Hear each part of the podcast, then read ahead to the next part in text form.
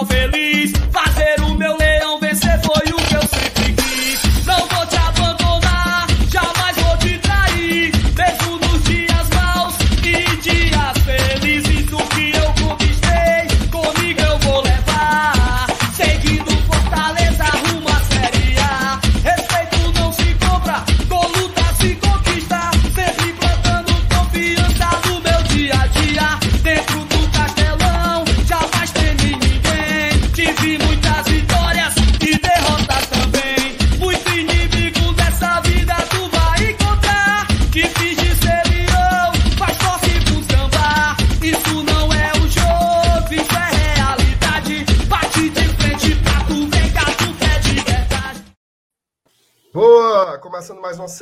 No Glória e Tradição. Segunda-feira, 20 horas, é live do GT. Todo santo dia tem live no GT aqui nesse horário. Você já está muito acostumado. Chegou agora?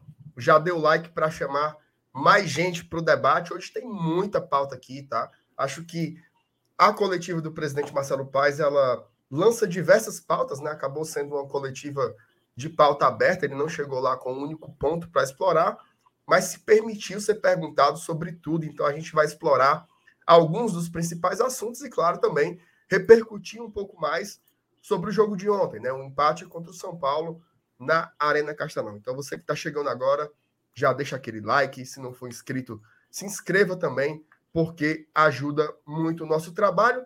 E eu ainda vou lhe dar um recado aqui antes da gente começar, tá? O Glória Tradição ele é patrocinado pela One Football, tá? One Football, se você não conhece, é um dos melhores aplicativos de esportes do mundo, tá? E o recorte de futebol do One Football é incrível. Não conhece ainda? Na descrição aqui do vídeo, o primeiro link é do One Football. Baixe pelo link do GT, tá? Lá você vai ter estatísticas, informações em tempo real, os gols, notícias, tá? Inclusive você tem a opção de favoritar o Fortaleza como o seu time do coração. E aí com isso você vai receber tudo em primeira mão, tá? Lá assim é tempo real mesmo, várias vezes. Por exemplo, dá um exemplo. A escalação do Fortaleza sempre sai uma hora antes do jogo. Às vezes no futebol sai antes, tá? Não me perguntem como, mas às vezes sai antes no Football. Eu tenho, todo mundo deveria ter também. Agora, lembrando, baixe pelo link do Glória e Tradição, que está na descrição do vídeo, é o primeiro link que você vai ajudar muito o nosso trabalho, ok? Quer saber de tudo da rodada? Os principais campeonatos do mundo estão lá no One Football, inclusive aqueles que o Fortaleza está jogando. Tem Libertadores, tem Copa do Brasil, tem Campeonato Brasileiro, tudo tá lá. Acompanhe que eles patrocinam o GT, beleza? Agora eu vou soltar aqui a nossa querida vinheta e na sequência eu vou chamar a bancada. Hoje a bancada da Rocheda, viu? Então chega junto aí que o debate vai estar tá bom.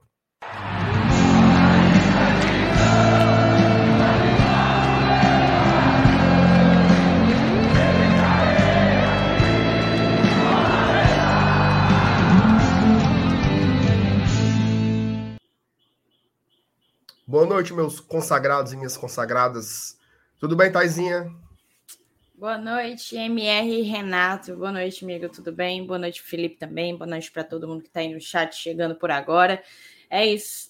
O Paz ele deu entrevista agora às quatro horas da tarde, junto com Alex Santiago, né? Foi de um jeito ou de outro uma entrevista coletiva surpresa. Ele sentou lá e disse assim: "Tô aqui sem tempo, sem tempo para sair. Vocês perguntam tudo que vocês quiserem, que a gente está aqui para responder". E acaba que ele trouxe a partir dos posicionamentos dele é, uma série de pautas, né? Um, uma série de pontos de discussão que a gente resolveu trazer aqui para a live de hoje também, repercutir a entrevista coletiva, repercutir um pouco mais do desempenho do Fortaleza no jogo contra o São Paulo, né? E do que vem pela frente. A gente tem aí, acho que 15 dias sem jogo do Fortaleza aqui no Arena Castelão, né?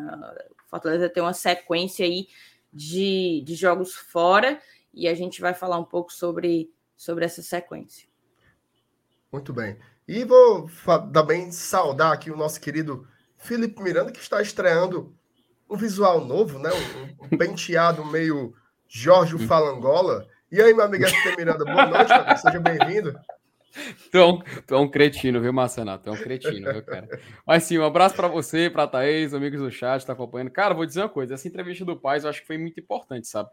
É, assim, porque tem pontos que vamos, a gente vai comentar aqui, concordamos, tem pontos que a gente tem que ponderar, tem outros que tem uma visão um pouco diferente. Então, acho muito importante, né? Achei muito bacana também essa, esse pronunciamento do Marcelo Paz no dia de hoje, porque, cara, falou de Feriosul, planejamento da liga, falou do David também, falou. Cara, ele falou até, anotei aqui, ele falou até dessa questão do TJDF, que a gente vai comentar hoje aqui na live, porque, cara, pense numa novela que não acaba, né?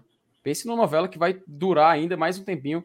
A gente não tem paz quando o assunto é esse campeonato cearense 2022. Mas, enfim, a gente espera é, que se solucione rápido. O próprio Marcelo Paes deu um pronunciamento, deu sua opinião sobre o caso. O Alex Santiago pode também dar um ponto de vista jurídico sobre o que está acontecendo. E a gente vai abordar isso aqui hoje, né? E espero que a galera curta mais essa live aqui do GT. E, meus amigos, hoje tem assunto porque não vai faltar aqui no GT, tá? Perfeito, meu amigo FT. Eu vou lendo aqui alguns comentários que a turma deixou aqui no nosso chat. Deixa mensagem aí, gente. E manda superchat também, tá? A gente uhum. começa a semana liso, liso, liso batendo, então manda aquele superchatzinho pra gente aí que ajuda muito o nosso trabalho. Ó, novidades, a turma fica criticando. Opa. Ah, o MR não consegue botar um vídeo, não sei o quê. Quinta-feira chega meu computador novo, viu? Opa! Meu computador novo, que só foi possível comprar graças aos superchats que vocês mandam, aos nossos padrinhos e madrinhas do GT e a turma que também faz coisas que você pensa que não é dinheiro. O cara que dá hum. o like, ele está ajudando demais também, porque aumenta a nossa visibilidade. Então vai ter muitas novidades ainda esse ano aqui no GT, novos microfones, nova. Se, se brincar, até o foguete do Elon Musk que a gente compra aqui, só para deixar de ser bicho. Beleza? Peraí, peraí, peraí. Vamos lá. Pergunta importante, pergunta importante. O seu Sim. notebook também vai ser da família? Não, não ele não, desistiu, eu traí, eu ele, quis, ele traiu o movimento. Cara, a gente ia conseguir um patrocínio, Marcelo. Pelo amor de Deus, cara. Eu sou um traíra na essência, Felipe. Você deveria saber é. disso já. É, oh. anarquista. Paulo Cassiano, boa noite, meus amigos do GT. Que todos vocês tenham uma semana abençoada. Acredito na recuperação do Lion no brasileiro e o like ok, viu? Valeu, Paulo. Paulo tá todo dia aqui, graças a Deus. Da Alessandro Alves. Será que sempre vai ser assim? Eles nunca vão aceitar o Fortaleza ser o maior do estado. Sempre querem arrumar empecilhos, já não basta o penta fake, caso de 2015 e agora isso, aceitem que dói, que dói menos. É, vamos falar bastante sobre isso também aqui, tá, Alessandro? O FTzão dando boa noite por aqui. O Rômulo Nantua, boas noites, GT Dali Lion. Valeu, Rômulo. Dedé Cervejeiro também tá sempre aqui dando boa noite. Chegou já deixando o seu like o nosso querido Vini. Um beijo para o Vini. Faz tempo que eu não vejo o Vini, cara. Um cheiro para você. Vitória Luna, boa noite. Aerofilme, boa noite, meu GT querido. Boa noite, meu. Eu acho que o nome do Aerofilme é Gleidson. Confirme aí pra gente, tá? Aerofilme. É, é. Ele até mandou um abraço para ele e para a esposa dele, não foi, Thaís? Esposa, na, na live. Exatamente. O Aerofilme é o besta, viu? Ele pede alô e a propaganda zona aqui, ó, Aerofilme, é revestimento fumê. Se quiser papocar fumê no seu carro, amigo, vá lá no Aerofilme mas, a, o, o Gleides, manda a comissão, papai. Manda a comissão aqui pra gente que ajuda, viu?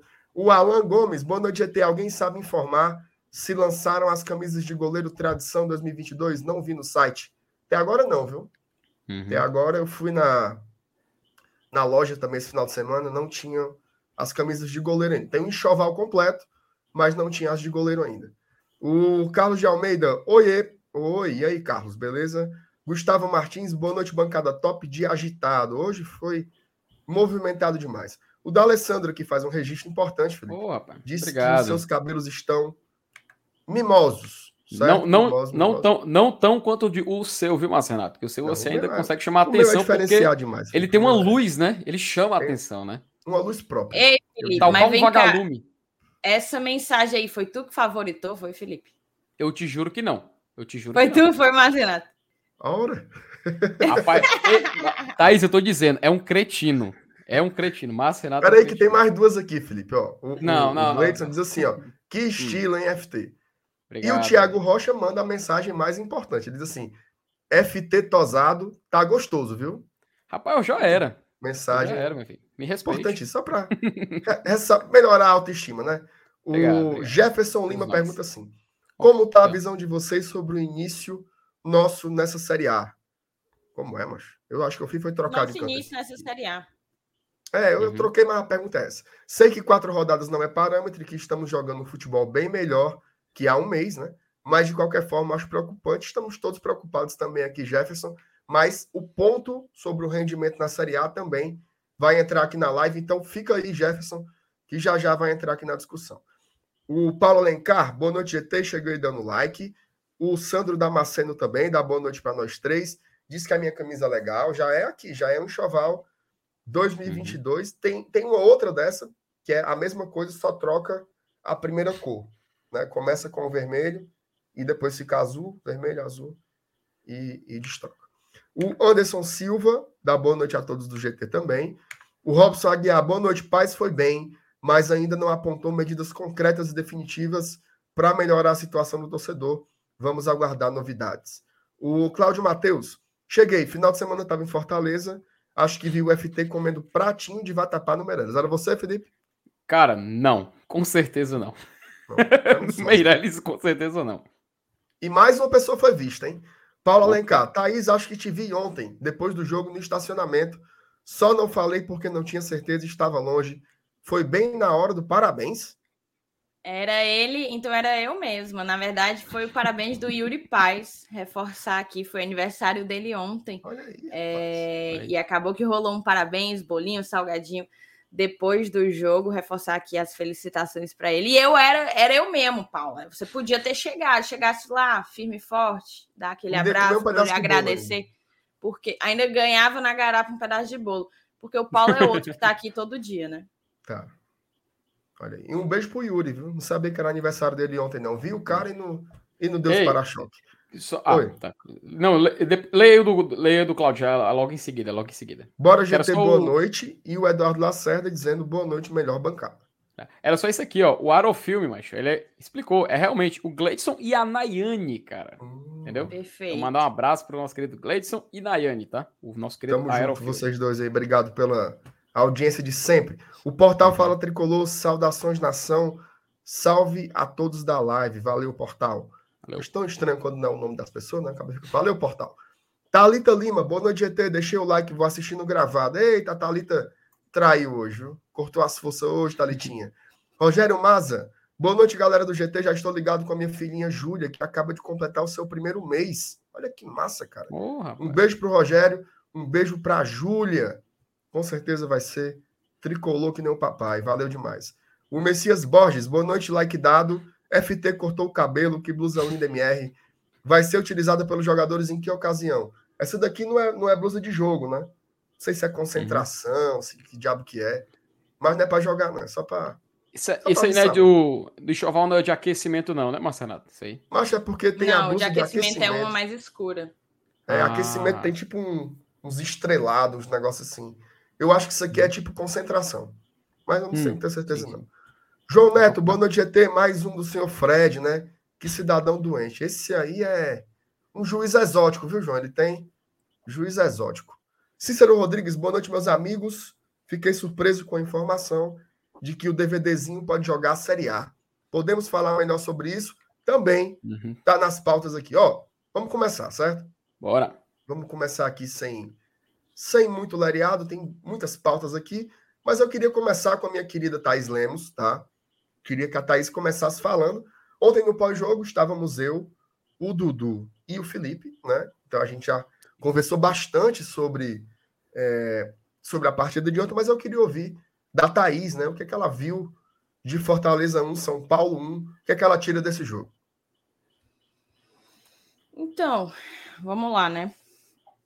Achei que a gente começou o jogo praticamente com o time que está definido, que se definiu, de um jeito ou de outro como titular. Eu acho que a exceção que eu colocaria, e eu coloco hoje, depois da partida, inclusive, porque para mim foi o, a prova dos nove da nossa dupla de volantes, é a de que Zé consegue contribuir perfeitamente, mas o momento do Hércules não admite que, que ele vá para o banco, assim, que ele comece no banco. Acho que está cada vez mais certo que ele deve ganhar mais oportunidades é, como titular. Dada a fase do Felipe também, eu colocaria eles dois ali como a dupla a dupla titular do Fortaleza. Achei, inclusive, que o time evoluiu no segundo tempo após a entrada do, do Hércules. Mas, tirando isso, a gente teve o, o Tinga fora, né? Não por lesão, nem por suspensão. Ele ficou fora para descanso, para ser poupado. E, e o jogo, assim, se deu. Eu achei que Fortaleza jogou mais que São Paulo na maior parte do jogo.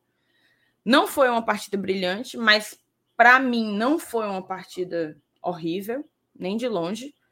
É... Cuiabá foi bem pior, Inter foi bem pior. É... Talvez só do Corinthians, que de fato do Corinthians a gente jogou muita bola e talvez não tenha conseguido manter diante do São Paulo o desempenho que teve contra o Corinthians. Mas o que é que acontece? A gente pecou contra o Corinthians e contra o São Paulo na mesma coisa que é a finalização. O último toque na bola, né? O que vai botar para dentro. E talvez tenha sido essa a única razão que, que a gente não tenha saído com os três primeiros pontos tão sonhados nessa Série A 2022. De uma maneira geral, eu gostei. Achei que, que faltou um pouco mais de capricho em determinados momentos, mas sigo apostando na evolução que a gente tem falado. E quando a gente fala de evolução, não significa dizer que não vai haver um jogo em que você vai estar tecnicamente mais abaixo, num ritmo mais abaixo, num desempenho técnico ou tático mais abaixo, porque não é ciência exata, nem sempre vai ser ou curva ascendente ou curva descendente, tem a modulação, né? Então, ah, jogou pior do que contra o Corinthians, natural, mas para mim melhor do que vinha jogando. Em outros tempos, quando as nossas críticas aqui vinham sendo bem mais bem mais pesadas. Eu sigo enxergando essa evolução do Fortaleza, sigo apostando nela para a nossa recuperação dentro da Série A. Respondendo aí, eu não vou lembrar agora quem que foi, se foi o da Alessandro, quem que foi que perguntou se preocupava, né, esse início da gente. Vou até falar o que eu falei na live de mais cedo da coletiva do Paz. Foi o da Alessandro, né?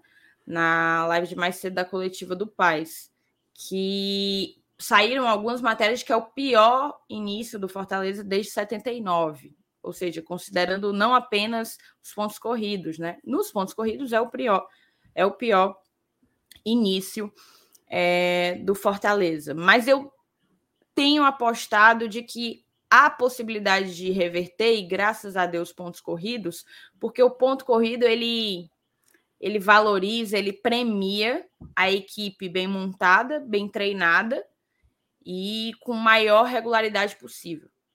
E eu aposto que o Fortaleza vai, em algum momento, encontrar o ponto desse doce, o ponto que vai nos trazer essa regularidade que a gente tanto precisa. Então, talvez por isso eu não tenha ficado mais puta ontem. Acho que dava para a gente ter produzido mais, acho que dava para a gente ter vencido aquele São Paulo perfeitamente se tivesse jogado ali dois dedinhos mais intensos, dois dedinhos, dois dedinhos mais encaixado finalizado da maneira melhor. O Moisés não foi bem. O Moisés não foi bem. E eu achei esquisito a mexida nele. É... O Romero saiu antes do Moisés. Eu estranhei um pouco. Estranhei um pouco isso, porque eu acho que ainda dava para tentar apostar numa dupla de atacantes com o Romero lá. Seja talvez o De Pietro, não vou nem falar o Romarinho, mas o De Pietro entrou, apostasse numa dupla de atacantes do, do De Pietro, sendo o nosso ativo de velocidade com o Romero sabendo a letalidade do Romero dentro da área. Então, achei que faltou ali, talvez, dado o momento, dado o jogo que o Moisés vinha fazendo, não é o primeiro que ele, que ele acaba destoando para baixo, talvez desse para ter apostado em alguns minutos do Moisés fora, um substituto dele para jogar junto com o Romero. Mas de resto, acho que a gente está no caminho certo para encontrar o desempenho que a gente precisa, a performance, a regularidade na performance que a gente precisa para se recuperar dentro da competição. E assim, antes de falar, antes de passar a bola para vocês, quando eu falo em nos recuperar dentro da competição, é permanecer na Série A. Brigar pelos 45 pontos e pela permanência. Acho que o Fortaleza tem condição de se classificar para uma competição sul-americana? Acho demais, acho demais. Tem time para isso, para estar tá, no mínimo numa Sul-Americana.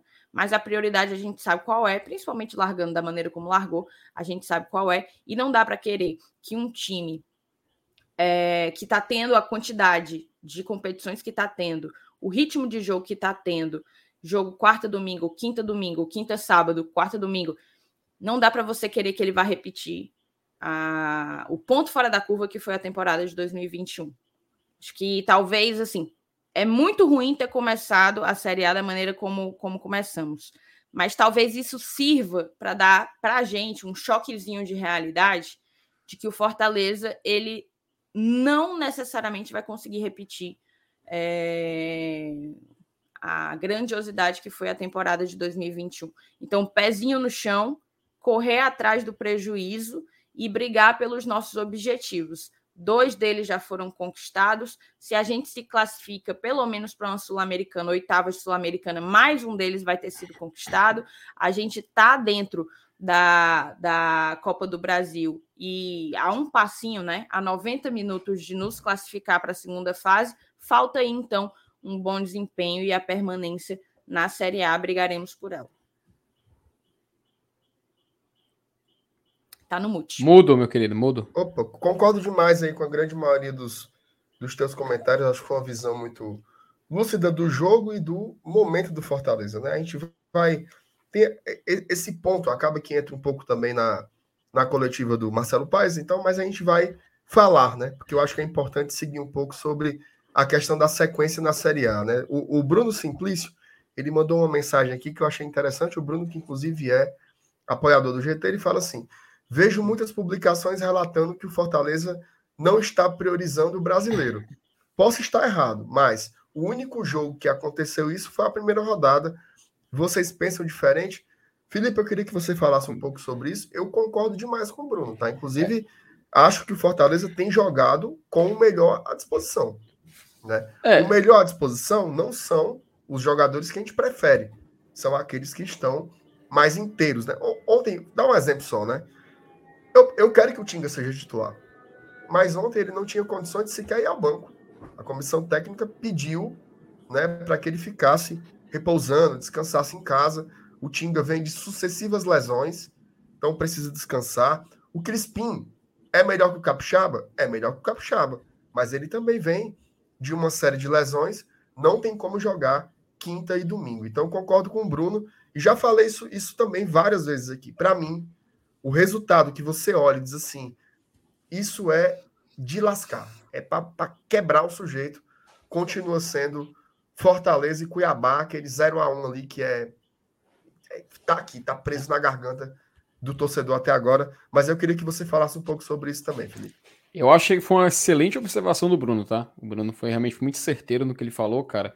E assim, o Fortaleza a gente pode ver que em desempenho, né? O desempenho dele foi em jogos para vencer, cara. Contra o Internacional, inclusive, foi um roteiro, eu acho que foi, tipo assim, muito doloroso, né? Porque o Fortaleza realmente ele teve todas as condições de sair com vitória. Ele se deu ao luxo, inclusive, de perder um pênalti, cara. Perder um pênalti, viu o Internacional crescer e no final acabar saindo vitorioso. O mesmo se aconteceu em jogos onde ele não, não pôde é, contar com a vitória no final. O jogo contra o Corinthians, por exemplo, também. Cara, o jogo pesado, um jogo assim que você termina, você sente uma carga negativa, porque você não pode reclamar da falta de vontade, porque a vontade aconteceu, a produção aconteceu. Só faltou aquilo que a gente cobra demais, que é o gol, que o Fortaleza é inegável, uma equipe que perde muitos gols, produz muito, finaliza demais. Finalizações ao gol sempre é uma estatística maior que a do adversário, mas ele não, ele não, perdão, ele não converte isso em gols durante a partida. Quando a gente fala no desempenho na temporada, no ponto de vista maior, pô, Fortaleza, vamos analisar no papel, friamente, né? Até a Thaís ponderou ali no início, mas vamos colocar aqui na mesa. Campeonato Cearense, check, né? Era para chegar até a final, conquistou o título. Copa do Nordeste, chegar até a semifinal, se não me engano, era, era, era o objetivo. Chegou até a final e título, check. Copa do Brasil, está disputando, está vivo, está para se classificar para as oitavas, então também está check. Chega na Copa Libertadores da América. A intenção do Fortaleza é terminar de terceiro colocado para cima. É só não terminar em quarto. Ele está a um jogo de conseguir esse feito. Ele tem duas oportunidades, mas tem um jogo já para conquistar essa vaga na Copa Sul-Americana, nas oitavas da Copa Sul-Americana. Então, ok, tá encaminhado, né? Se a gente pode dizer assim. A única que não, a única opção, a único torneio que não está correspondendo é a Série A do Campeonato Brasileiro. Mas isso porque a gente está analisando os números friamente. Se a gente analisar em desempenho, Copa do Nordeste, Fortaleza foi um futebol que a gente até comentou aqui várias vezes, por hora burocrático, porém eficiente, porque ele saiu, pois ele saiu com resultado positivo. Campeonato Cearense, ele teve adversários mais acessíveis comparados a por, esse, a, por exemplo, um Clássico Rei e conseguiu o título jogando um futebol que, apesar de no primeiro jogo da final não ser convincente, fez o futebol ok. E a gente chega na Copa do Brasil, onde ele enfrentou o Vitória, conseguiu fazer uma, um, um, jogo bem, muito, um jogo franco, um jogo tranquilo, ali 3 a 0 tanto que agora essa semana a gente vai ver o encerrar dessa história do Fortaleza. E agora no Brasileirão, cara. Chega no Brasileirão, joga bem, não ganhou. Joga bem, não ganhou. E ontem jogou bem e também não ganhou. Realmente, o único jogo onde o Fortaleza pareceu é, inerte, pareceu se esquecer de querer jogar futebol, foi aquele jogo contra o Cuiabá, porque muitos estavam com aquele pensamento do jogo contra o Colo-Colo. Então até se entende, cara, até se entende pelo nervosismo de uma possível estreia, já pensando no compromisso mais importante pela frente. E ali eu acho que realmente foi o erro onde é indefensável. O jogo contra o Cuiabá, o Fortaleza não mereceu, não mereceu sair vencedor. Apesar dele produzir mais, apesar dele tentar fazer um futebol um pouco mais assim objetivo, se lembrando um pouco do desempenho dele em Copa do Brasil, perdão, Copa do Nordeste, o Cuiabá fez o que dele se esperava. Fez o seu futebol usou, assim, porque eu, eu não acho que foi feio o que o Cuiabá faz, sabe? De esperar o adversário, fazer um gol assim numa jogada meio morta. Cara, é um, é um modo de jogo. É um modo de jogo justo. Você pode querer jogar dessa forma. Você consegue vencer jogos dessa forma. O próprio Cuiabá venceu. Então, eu não diria que foi o jogo onde Fortaleza é, ele merecia ganhar, mas eu acho que foi o jogo onde ele menos se deu ao trabalho de fazer isso. Então, concordo muito bem com o que o Bruno falou. Achei muito coerente também a observação que ele fez. E a gente espera que esses objetivos que foram cumpridos no papel, que friamente você vê o, o, o, marcado ali como certo, ele também corresponda que se antes jogava, o pessoal dizia que ah, joga mal e ganha. Se antes jogava mal e ganha, agora a gente está jogando bem e perdendo. Cara, vamos buscar um equilíbrio. É necessário buscar um equilíbrio, até porque, né, Márcio Renato? Você não tem como pontuar na Série A. Aliás, você não tem como chegar longe na Série A só perdendo ou empatando, né? É verdade, Felipe. Então, Taizinha, tem uma, uma questão recorrente que tem aparecido, mas ontem se intensificou. Acho que, assim, é natural né, do, do ser humano procurar é, é, canalizar uma resposta para qualquer coisa. Então, você, tenta, você tem um alvo, né? Você tenta explicar, e geralmente você faz isso de uma forma monocausal. Né? Você bota ali uma culpa e, e pronto. E a bola da vez me parece que tem sido o Max.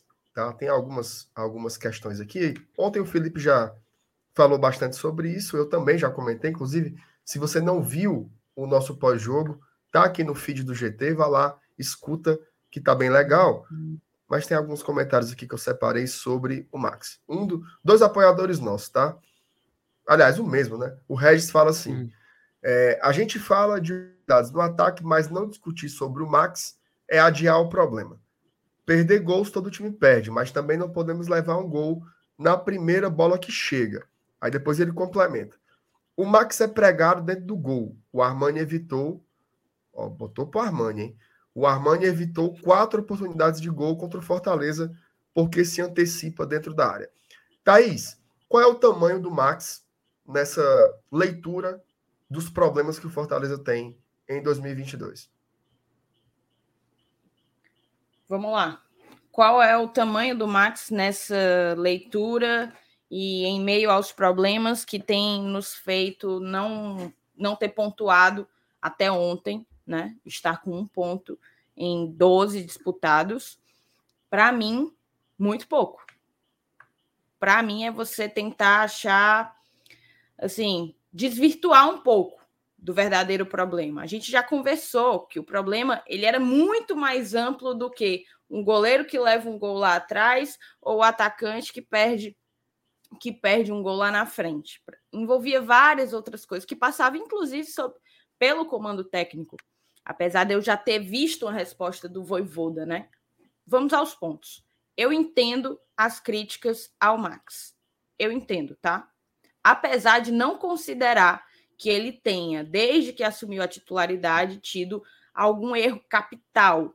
Assim, houve erros de saída? Para mim, houve. Aqui e ali a gente pode a gente pode pode apontar, mas nenhum que verdadeiramente tenha definido um resultado negativo para o Fortaleza.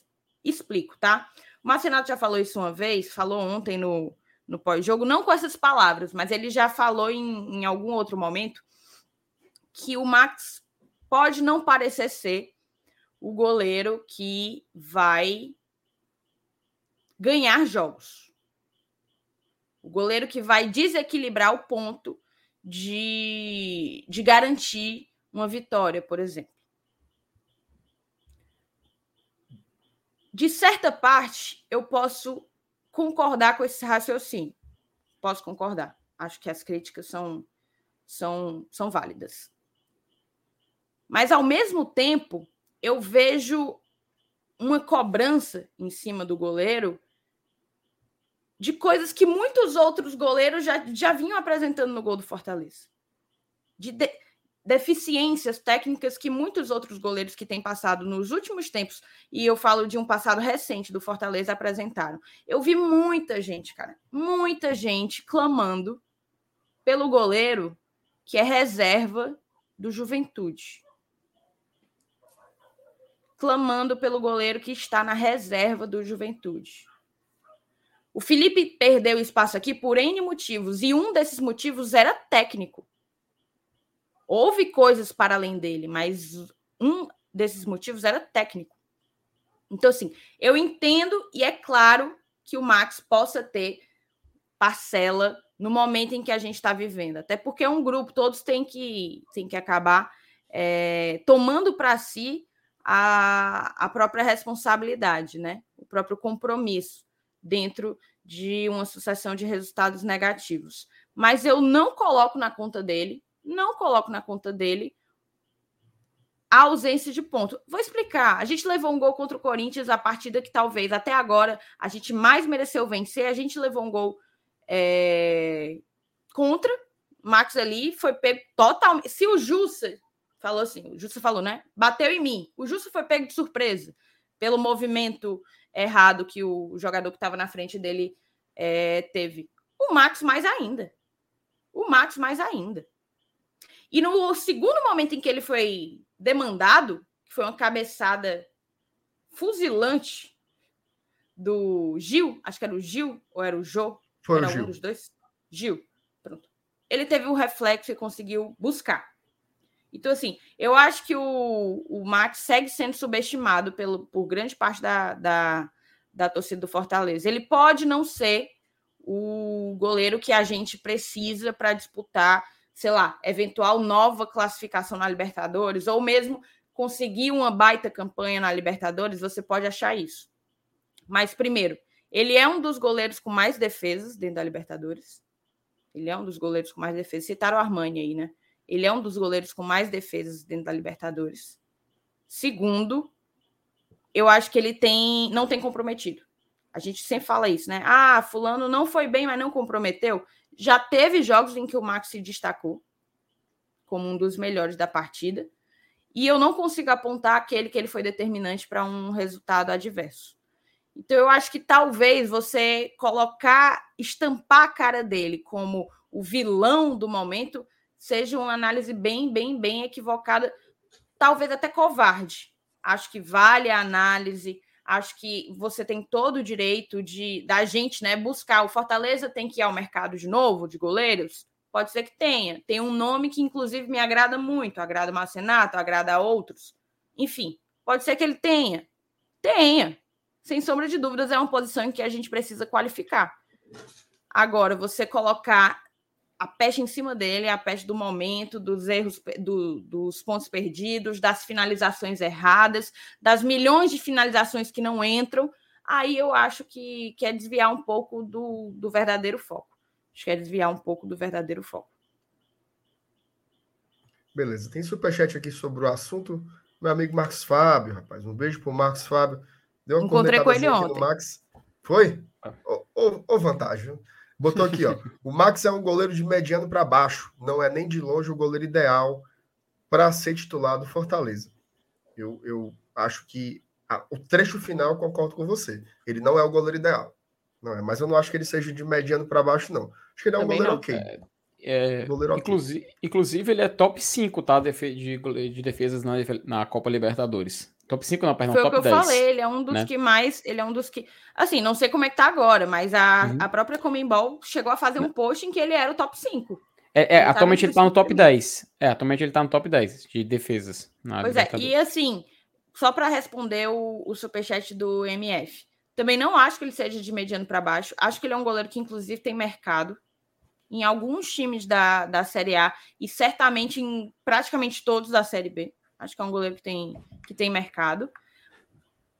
Mas eu concordo que, que é possível que a gente encontre um goleiro que chegue mais perto desse imaginário de ideal. Concordo sem sombra de dúvidas. Acho que é uma posição que o Fortaleza precisa qualificar, até pelos outros, pelos que estão atrás do Max, né? Pela reserva que ele tem. Eu vi muita gente falando do Fernando Miguel, e eu, e eu inclusive falei isso ontem.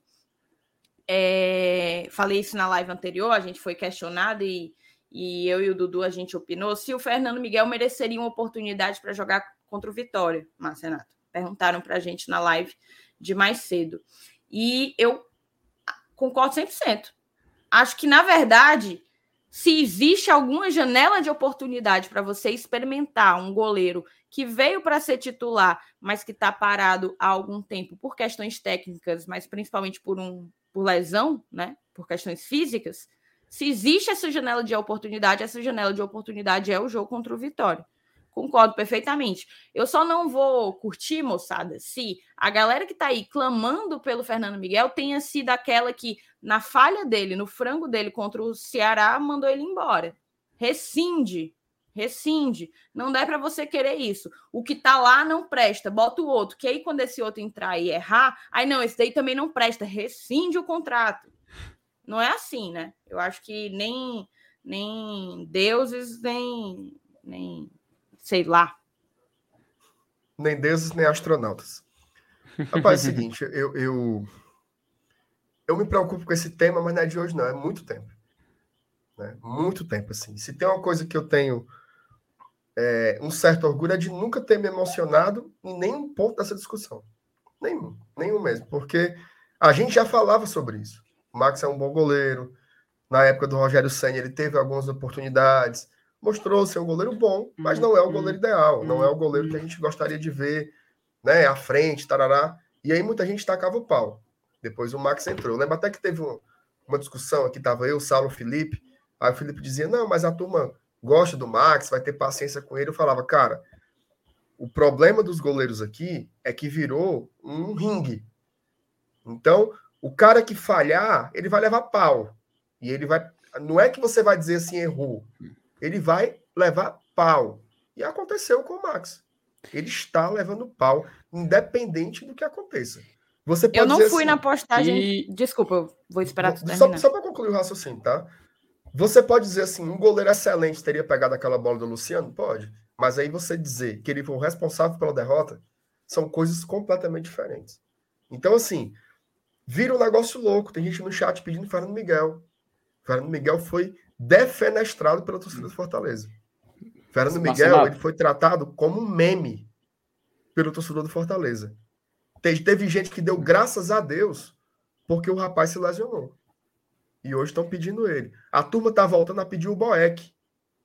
O Boeck terminou a Série A de uma forma melancólica. Caso você não lembre, eu vou lhe lembrar. No jogo contra o Sendo Bahia. O, no jogo contra o Bahia, o Boeck estava catando borboleta, teve uma hora que deu foi um, um murro na cara do Gilberto. Então, assim, eu acho que esse problema dos goleiros ele não é de hoje. Vem desde aquela época em que ficava Boeck, Felipe Alves, que parece que tinha uns fã-clubes que ficavam se, se esmurrando e se amulengando também ao mesmo tempo, porque é uma coisa insuportável. Né? Assim, então, eu acho que esse é um, é, essa é uma questão que mais cedo ou mais tarde ela viria. Gente, goleiro falha. Sinto muito em dizer isso. Ó, Já falei para Thaís, já falei para Felipe, já falei no ar. Por mim, Fortaleza teria feito um esforço gigante para contratar o Maílson do esporte. O Maílson, esse ano, já levou cinco frangos. Cinco. o Maílson, esse ano, ele levou mais frangos do que todos os goleiros do Fortaleza juntos. E eu continuo achando que ele seria um goleiro para vir e ser titular. Aí me diga aí, Maílson tem contrato com o esporte. Para o esporte liberar antes, a gente vai ter que desembolsar dinheiro. Aí você vai, compra o rapaz. No primeiro peru que ele levar aqui, o que, que a gente vai fazer? Devolve? Não presta? Volta Felipe Alves? Volta Boeck? Então, assim, eu acho que a gente tem que tratar essa, esse assunto com a seriedade que ele pede. Porque se a cada falha você criar um moinho para jogar o ser humano de triturar e jogar fora, não dá. Não dá. Para mim, hoje, a opção mais segura das três que tem é o Max. Porque o Felipe, concordo. Fernando Miguel falhou só um jogo. Teve alguns erros ali e tal. Mas o torcedor. É. Deixa eu só, só, só, fechar. O torcedor não confia nele. Não confia. Isso, isso que. Ó, meu amigo, eu já vi. Eu já vi esse filme. Isso aqui é um delírio coletivo. Quando o cara entrar, primeira saída do gol, que for ruim, vão dizer como é que traz um bicho desse. No Vasco ele era assim, só teve uma temporada. Tudo isso a gente já viu. Tem filmes que você não precisa para saber como é. Você já sabe. Já sabe. Então, assim, para mim, deixa o Max. É um goleiro ok. É um goleiro que não vai vacilar tanto, mas também não vai fazer defesas monumentais. Fez uma contra o Corinthians. Infelizmente, o jogo, o jogo já estava 1 a 0 Mas eu acho melhor manter o Max, deixar ele ter a sequência que ele nunca teve na vida.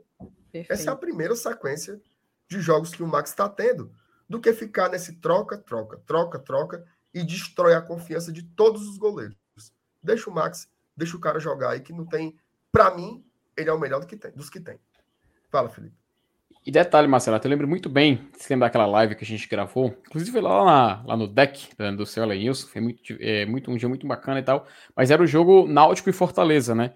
E eu lembro que ao final daquele jogo, ao final daquele, no apito final, houve até esse debate, né? Do Fernando Miguel, se ele teria falhado ou não no aquele lance do gol do Náutico. Acho que a paciência ele já estava mais curta que o necessário, porque ele já tinha falhado no clássico. É, a galera já estava meio que pegando no pé. Eu lembro muito bem de, eu de chegar a questionar assim, que eu tinha medo que, por acaso, se o Fernando Miguel é, saísse do gol do Fortaleza, acontecesse alguma coisa, ou fosse trocar, quem seria testado no lugar dele? Se fosse o Boeck que, poder, que ganhasse a oportunidade. Porque eu queria muito ver também o Max ganhando essa oportunidade, sabe? Eu lembro que foi um debate, lembro até que a Thaís concordou disso na, é, na, logo em seguida. Aí você falou que, que ele preferia manter o Fernando Miguel para não perder um padrão. Aí a Thaís, até, eu, me lembro até, eu me lembro até que a Thaís falou assim que realmente fazia sentido é, manter esse padrão, então seria mais seguro. Só que a lesão do Fernando Miguel meio que é, adiantou né, esse, esse processo. Adiantou esse sentido de quem vai substituir agora? Porque eu não vou substituir mais por escolha, mas vou substituir por necessidade. Então veio esse momento, veio esse debate, e para mim ficou muito claro que a escolha do Max para poder substituir o Boeck, que era um goleiro que no último jogo de 2021 era o titular do Fortaleza, deixou bem claro, ele é o terceiro na linha sucessória do gol do Fortaleza. O Max chega.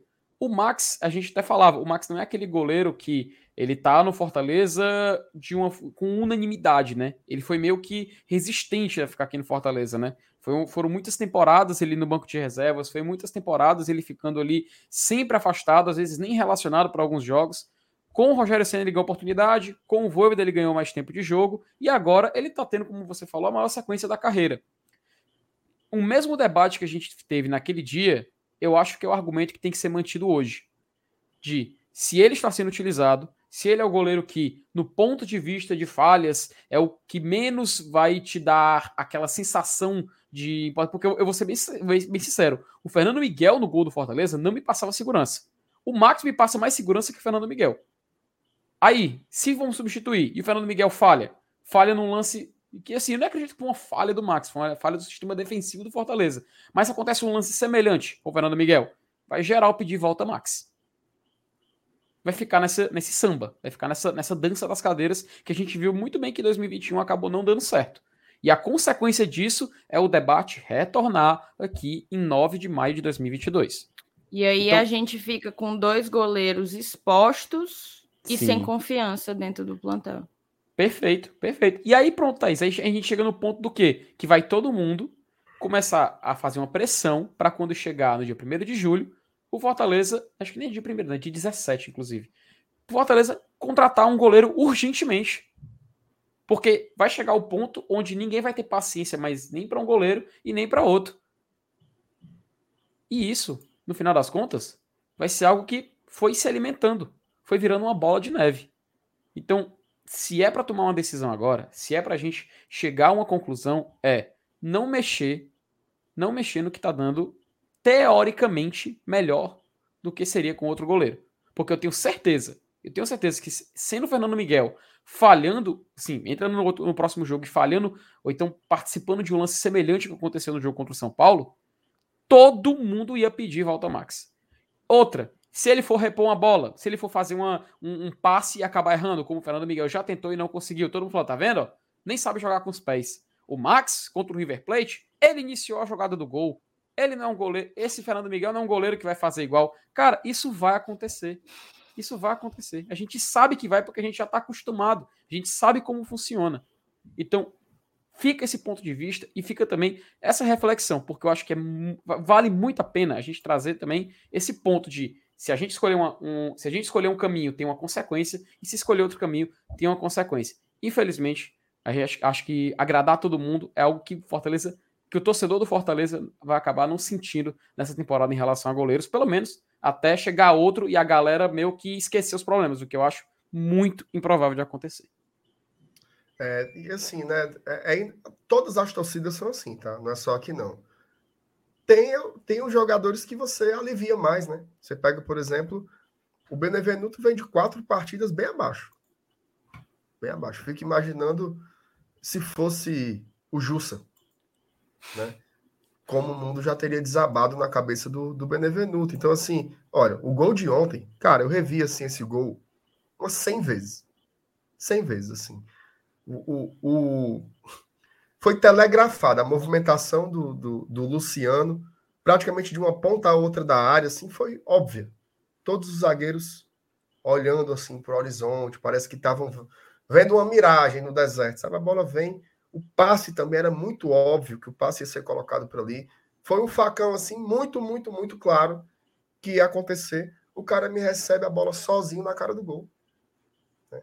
Aí a síntese do comentário é falha tem que Marcos. trocar o gol. Né? Então assim, tudo que é explicado de forma muito simples tem erro, tá? Para a bola chegar no Luciano e entrar dentro do gol, você teve uma série ali de equívocos. Então, o torcedor tem isso, né? O Lucas Lima tá jogando bem, mas o que o Felipe tem jogado é um absurdo, né?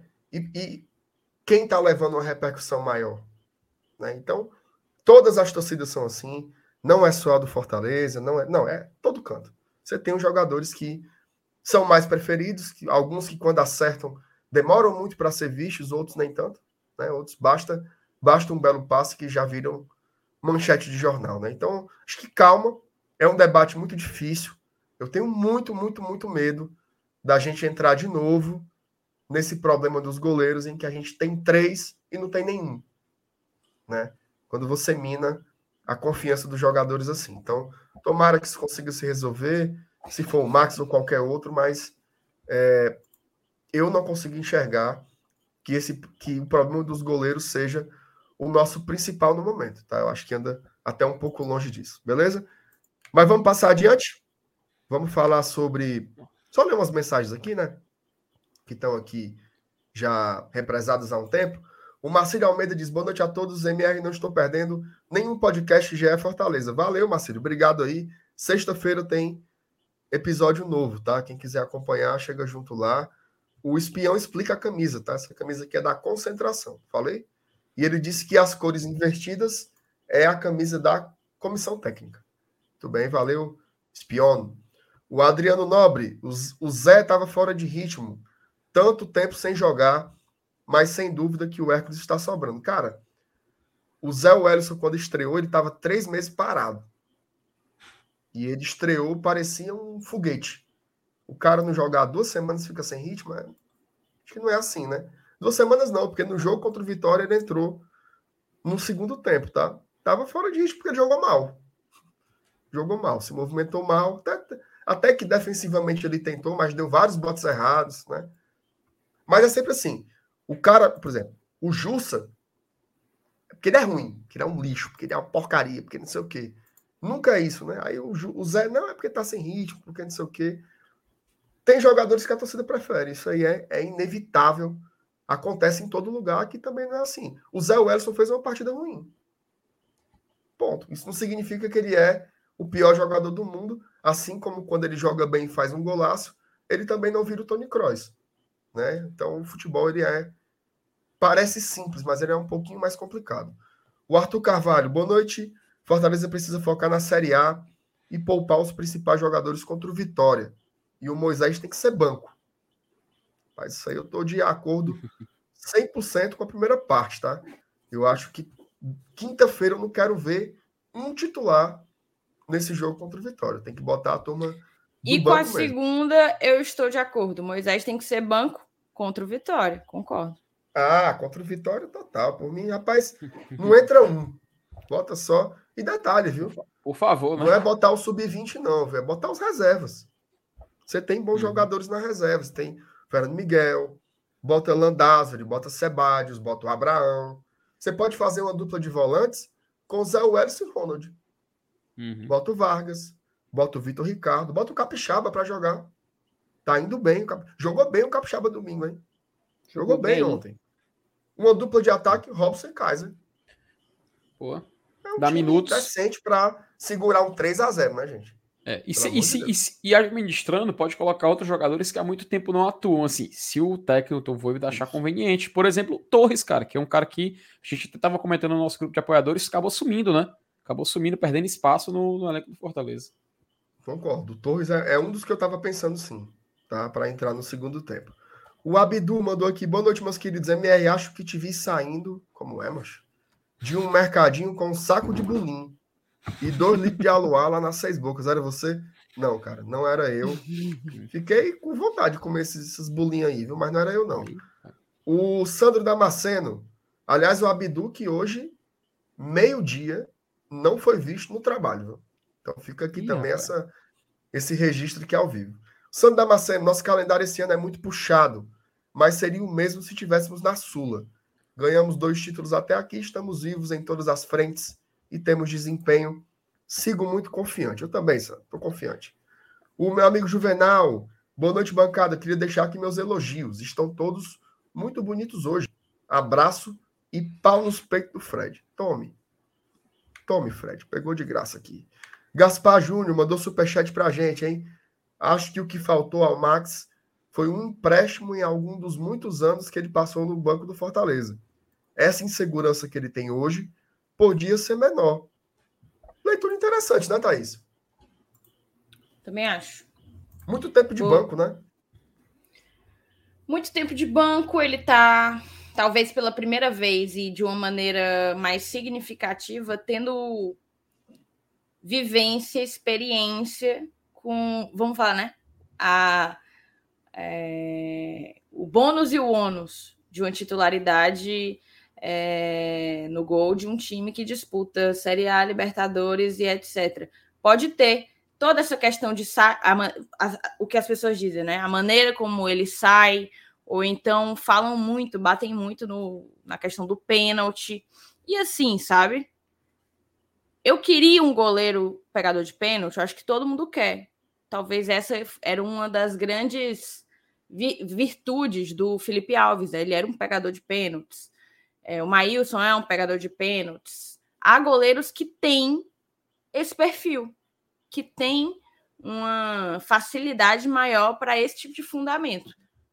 Pode ser que não seja esse o caso do Max. Eu vi, ah, o pênalti do foi do River, não lembro. O pênalti do River, ele não saiu nem na foto. Meu amigo, eu acho que assim, a grande maioria dos goleiros é, é desse jeito. É. Não tem a habilidade, não tem o diferencial. Tanto que quando se busca no mercado, é difícil de você encontrar. E isso é vendido, inclusive. Olha aí, ó. O fez uma ótima contratação, é pegador de pênalti. Isso é vendável em cima do goleiro. Então pode ser que sim, ele não tenha aí esse fundamento como uma das suas virtudes. Uhum. Mas ele. Acho que o comentário do, do Marcenato sintetizou. Ele é o que de melhor a gente tem no momento. No momento, ele é o que de melhor a gente tem. Fernando Miguel perdeu espaço porque a torcida não tinha segurança nele. A gente imagina que a comissão técnica, por algum, é, de algum modo, passou a não ter tanta confiança assim, apesar de que ele ainda era o goleiro, né? Mas ele estava ali meio que revezando. Mas essa perda de confiança pode retornar em dois tempos. Em dois uhum. tempos. Ele volta, vai mal num jogo, acabou a confiança. Aí vai botar quem? Vai botar o Boeck, que é o próximo da fila? Vai meter o Hugo, que é um ótimo goleiro, mas não está pronto para ser tá? o nosso titular. Uhum. O Ken... Ah, é, eu vi uma foto, né? Vai botar o Kennedy. Então, assim, a gente tem que parar também de minar os jogadores. Eu vi assim, é, eu tô vendo alguns comentários que eu tô até optando por ignorar, romantizando uma única defesa. Eu acho que a gente não tá romantizando nada, pelo contrário. A gente está dizendo que é. a gente, né, não, imagina, se você quer romantizar, eu não quero imaginar o que é esculachar. E, e, e Thaís, tu foi muito feliz quando tu falou dos goleiros, porque eu lembro muito de um exemplo do Oblak, o Oblak, goleiro do Atlético de Madrid, ele na final da Champions de 2016 teve a decisão por pênaltis contra o Real, ele não pegou nenhum ele errou todos os cantos que foi das cobranças de pênalti. Ele foi muito criticado na época. Teve até um, um acho que os, os, veículos, não sei se foi o Marca, o Ais, enfim, questionando que ele era um goleiro bom para debaixo das traves, mas que não sabia pegar pênalti. Passou muitas algumas temporadas e hoje em 2022, quando tem alguma cobrança de pênalti, ele é simplesmente um cara que tem a segurança para pegar. Ele pega pênalti, tanto que virou até notícia, pois, ó, oh, Bob Black está, está pegando pênaltis. Será que ele evoluiu? Eu lembro muito bem dessa, dessas matérias com isso. Então a gente vê que até o goleiro, que hoje em dia é considerado um dos melhores goleiros do mundo, também já passou por esse tipo de, de situação. E ele numa final de Champions League, tá? Ele perdeu o, o Atlético, o Atlético de Madrid perdeu o título por causa disso. É claro, eu não estou dizendo que o Max Wallace é o Oblak do PC, por favor. Eu não estou dizendo isso. Mas é só um exemplo baseado no que tu falou para tu ver como que realmente acontece, inclusive no, em um dos maiores clubes do mundo, né? E com um dos maiores goleiros também do futebol atual. Então é isso, é uma posição que carece de qualificação, eu posso até concordar com quem sustenta isso. Agora, em termos de ficar minando todos os jogadores que a gente tem na posição, não tenho como comprar essa ideia. Ninguém tem como comprar essa ideia. O Max está entregando na média. Ele está sendo um goleiro que está entregando na média. Assim, ele falhou contra o Inter? Para mim, ele falhou. Levou um gol assim que talvez aquilo ali desse, fosse, fosse, fosse defensável, bem defensável. Agora, você colocar o gol do São Paulo na conta dele, depois de tantas seguidas falhas defensivas que a gente vem tendo nos últimos jogos, aí, aí é loucura. Entendeu? Aí... Uhum. É, tem um comentário do Matheus aqui que eu achei. Tem gente que parece que você só está discordando ou concordando se elogiar 100% ou criticar Perfeito, 100%. Não entendo isso. É. Não enxergar os prós e os contras. Mas assim, é isso. Assim, a gente está já está com os couro grosso aqui, né? Se você não fizer a crítica que seja para detonar o cara, dizer tem que pegar banco, não tem tamanho para jogar, beleza, vai chegar alguém e vai dizer tá passando pano. Né? Se você chega e faz uma crítica mais dura, alguém vai dizer, tá desrespeitando o jogador, papapá. E assim, cara, se você quiser ouvir exatamente a sua própria opinião, pega teu celular e grava a tua própria voz, pô.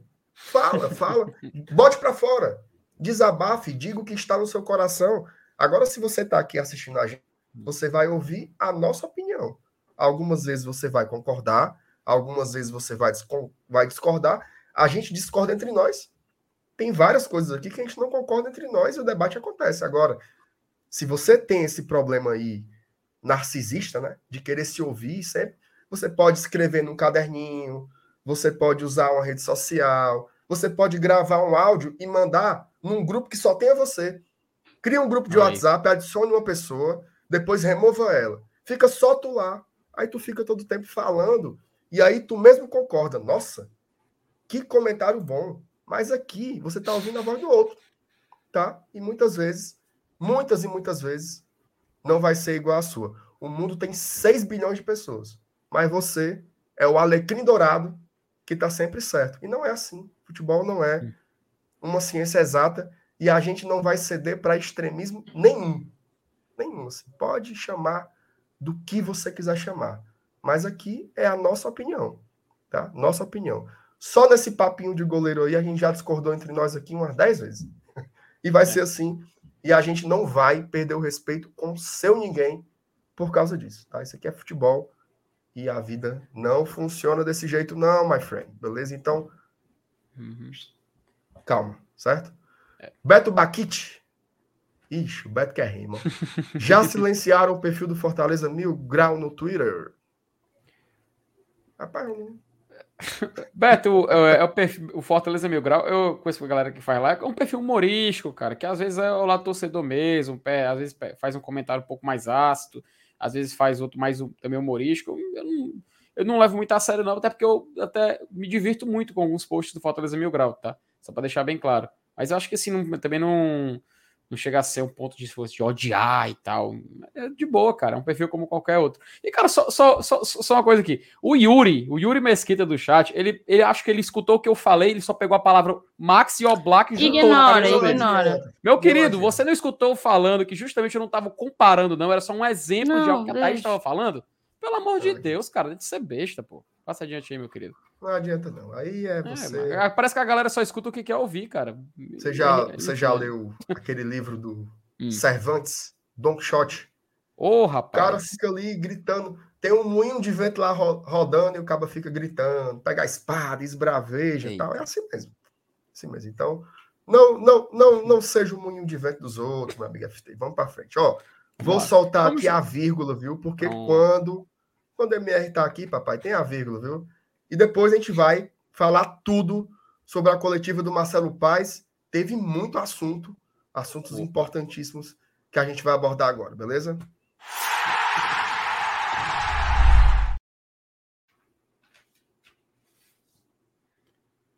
Ah, meu, meus amigos, meus amigos, minhas amigas. Ó, vamos lá. Primeira coisa, vamos começar sobre o ponto mais chato, né? Que hum. não deveria nem ser mais pauta, programa esportivo nenhum, porque quem queria aparecer com isso já apareceu demais, mas infelizmente sempre volta à tona, né? Que é a questão da decisão do Fredinho, né? Fredinho oh, virou rapaz. um voto, viu? Virou um voto, rapaz, que só como é que pode, né? O cara uma semana vota por uma coisa, uma semana depois o cara hum, mudei de ideia, olha só, agora eu quero o WO para o Crato. Vou aproveitar que eu estou aqui diante de dois estudiosos da ciência jurídica que podem me ajudar aqui um pouco, se bem que eu acho que aí tem mais ciência política do que ciência jurídica, né, Thaís? O que, é que você me diz aí? Ô, rapaz, agora você deu aula, meu querido. O que é que você me diz aí do Fredinho e também né? puxando uns links com que o, tanto o Alex como o Marcelo falaram hoje na coletiva, né? É, é, isso. Vamos só recapitular qual tinha sido a definição na última reunião, né? É, na última reunião, o que é que acontece? Houve uma votação, estava em 3 a 2 para punir o Crato e anular, né? Excluir o Crato do campeonato e anular quatro partidas do Crato, quatro partidas específicas, certo? Tava 3 a 2 para isso. Fred foi lá e votou para punir para excluir o Crato e cancelar, anular todas as partidas do Crato desde a primeira fase do campeonato, que eram, salvo engano, 14, certo? E aí ele empatou. Aí ele tinha o voto de Minerva, ele achava, na verdade, que ele tinha o voto de Minerva, porque se ficou empate, eu voto de novo, eu que defino o que é que vai ser. Só que aí ele foi ó, tirar o pirulito da boca dele e mostrar: não, não é assim, não. A lei diz o contrário. A lei diz que quando se tratar de exclusão de um time da competição, tem que, em caso de empate, não tem voto de Minerva para o presidente. Na verdade, tem que prevalecer a pena que for mais benéfica para o punido, né? Para o time que está sendo julgado. E aí, o que é que acontece? A posição mais benéfica, o voto mais benéfico diante do empate era o de anular apenas quatro jogos e não mais 14 jogos. Acabou que nessa ele foi, ele ficou até desconcertado, ficou aquela coisa. É, eu acho que a reunião terminou de um jeito bem diferente daquela que ele tinha planejado. Não sei se ele tinha comprado cerveja, deixado no congelador em casa, mas terminou diferente. E o Fortaleza ganhou, então, tanto no campo quanto na justiça. Na verdade, ele ganhou no campo seu tetracampeonato e na justiça foi resguardado o campeonato cearense da maneira como transcorreu. Ponto. Achava-se que ficaria por isso, né? Achava-se que o, o julgamento havia sido encerrado e mais esse capítulo lamentável da história da justiça desportiva do estado do Ceará tinha sido tinha sido superada. Página virada. Eis que, duas semanas depois, uma reviravolta. Alguém, alguém, dentre os auditores, não chamemos de juízes, vamos dar nome aos bois, porque um juiz que conhece direito e aplica as leis buscando a justiça, não faz o que o que o TJD vem fazendo desde que começou toda essa toda essa querela. Então, são os auditores do TJD. Um deles mudou o voto. Mudou. Olha, eu falei, eu falei há duas semanas atrás, eu falei de um jeito, voltei de um jeito, mas agora não quero mais. Agora eu mudei de ideia e eu voto para anular as 14 do Crato. E acabou que nessa mudança de posicionamento, o prevaleceu o entendimento que deveria ser anulado tudo. Anulando tudo, muda a classificação da primeira fase, porque aí o nosso queridíssimo, amado, tão festejado Iguatu não se classificaria.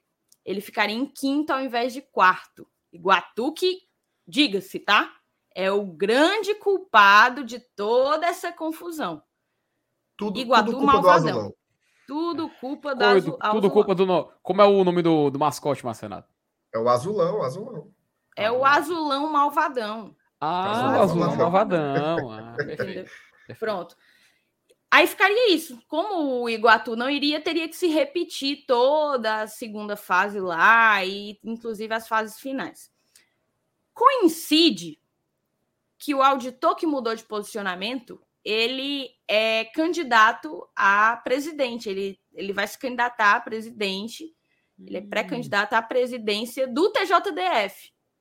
Ele é, ou seja, o cara que vai possivelmente substituir o nosso queridíssimo Frederico Bandeira. Assim, o que foi conversado nesses 15 dias,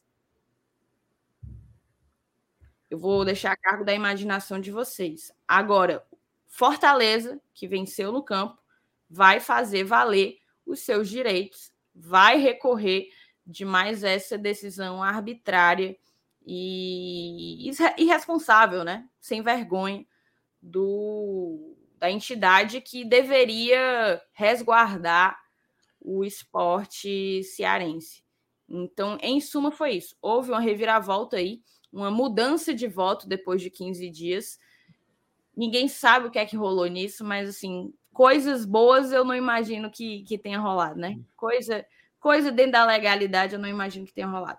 O fato é que agora muda-se o entendimento e tá como se a própria Federação Cearense tivesse que refazer a grande parte do seu campeonato. Muito bem. O meu amigo FT Miranda, o que é que você viu aí dessa, dessa esculhambaçãozinha, né, amigo? Essa Esculhambaçãozinha básica aí do Tribunal de Justiça local. Cara, não tem outra palavra, não. Tu foi, tu foi perfeito. tá? Não, assim, tu não tem outra palavra, não. Tu foi perfeito. É porque é, é muito esculhambado, né, cara? É uma situação completamente assim. É um- é- é- na minha visão, é um processo completamente viciado. Não tem nem, nem sentido tá, tá já isso estar continuando a acontecer. Tanto que a federação vai, vai recorrer agora ao STJD para ver se se consegue impedir essa, essa loucura. Cara, porque é uma patifaria. A assim, o ponto de vista jurídico a gente até tá- já, já falou muito, muito bem sobre, né? vai ter que até esperar, não pode ser homologado né, esse, essa decisão até o julgamento dos processos, que são dois que ainda estão correndo. E, cara, se a gente for olhar, é, assim, trazendo mais para o ponto, ponto de vista de quem está acompanhando de fora, né? De quem está acompanhando de fora, que está tendo essa visão que. Claro, é porque assim, não tem para onde fugir, né, cara? O interesse é de paralisar o campeonato, de voltar a acontecer e de colocar o Ceará para voltar à competição.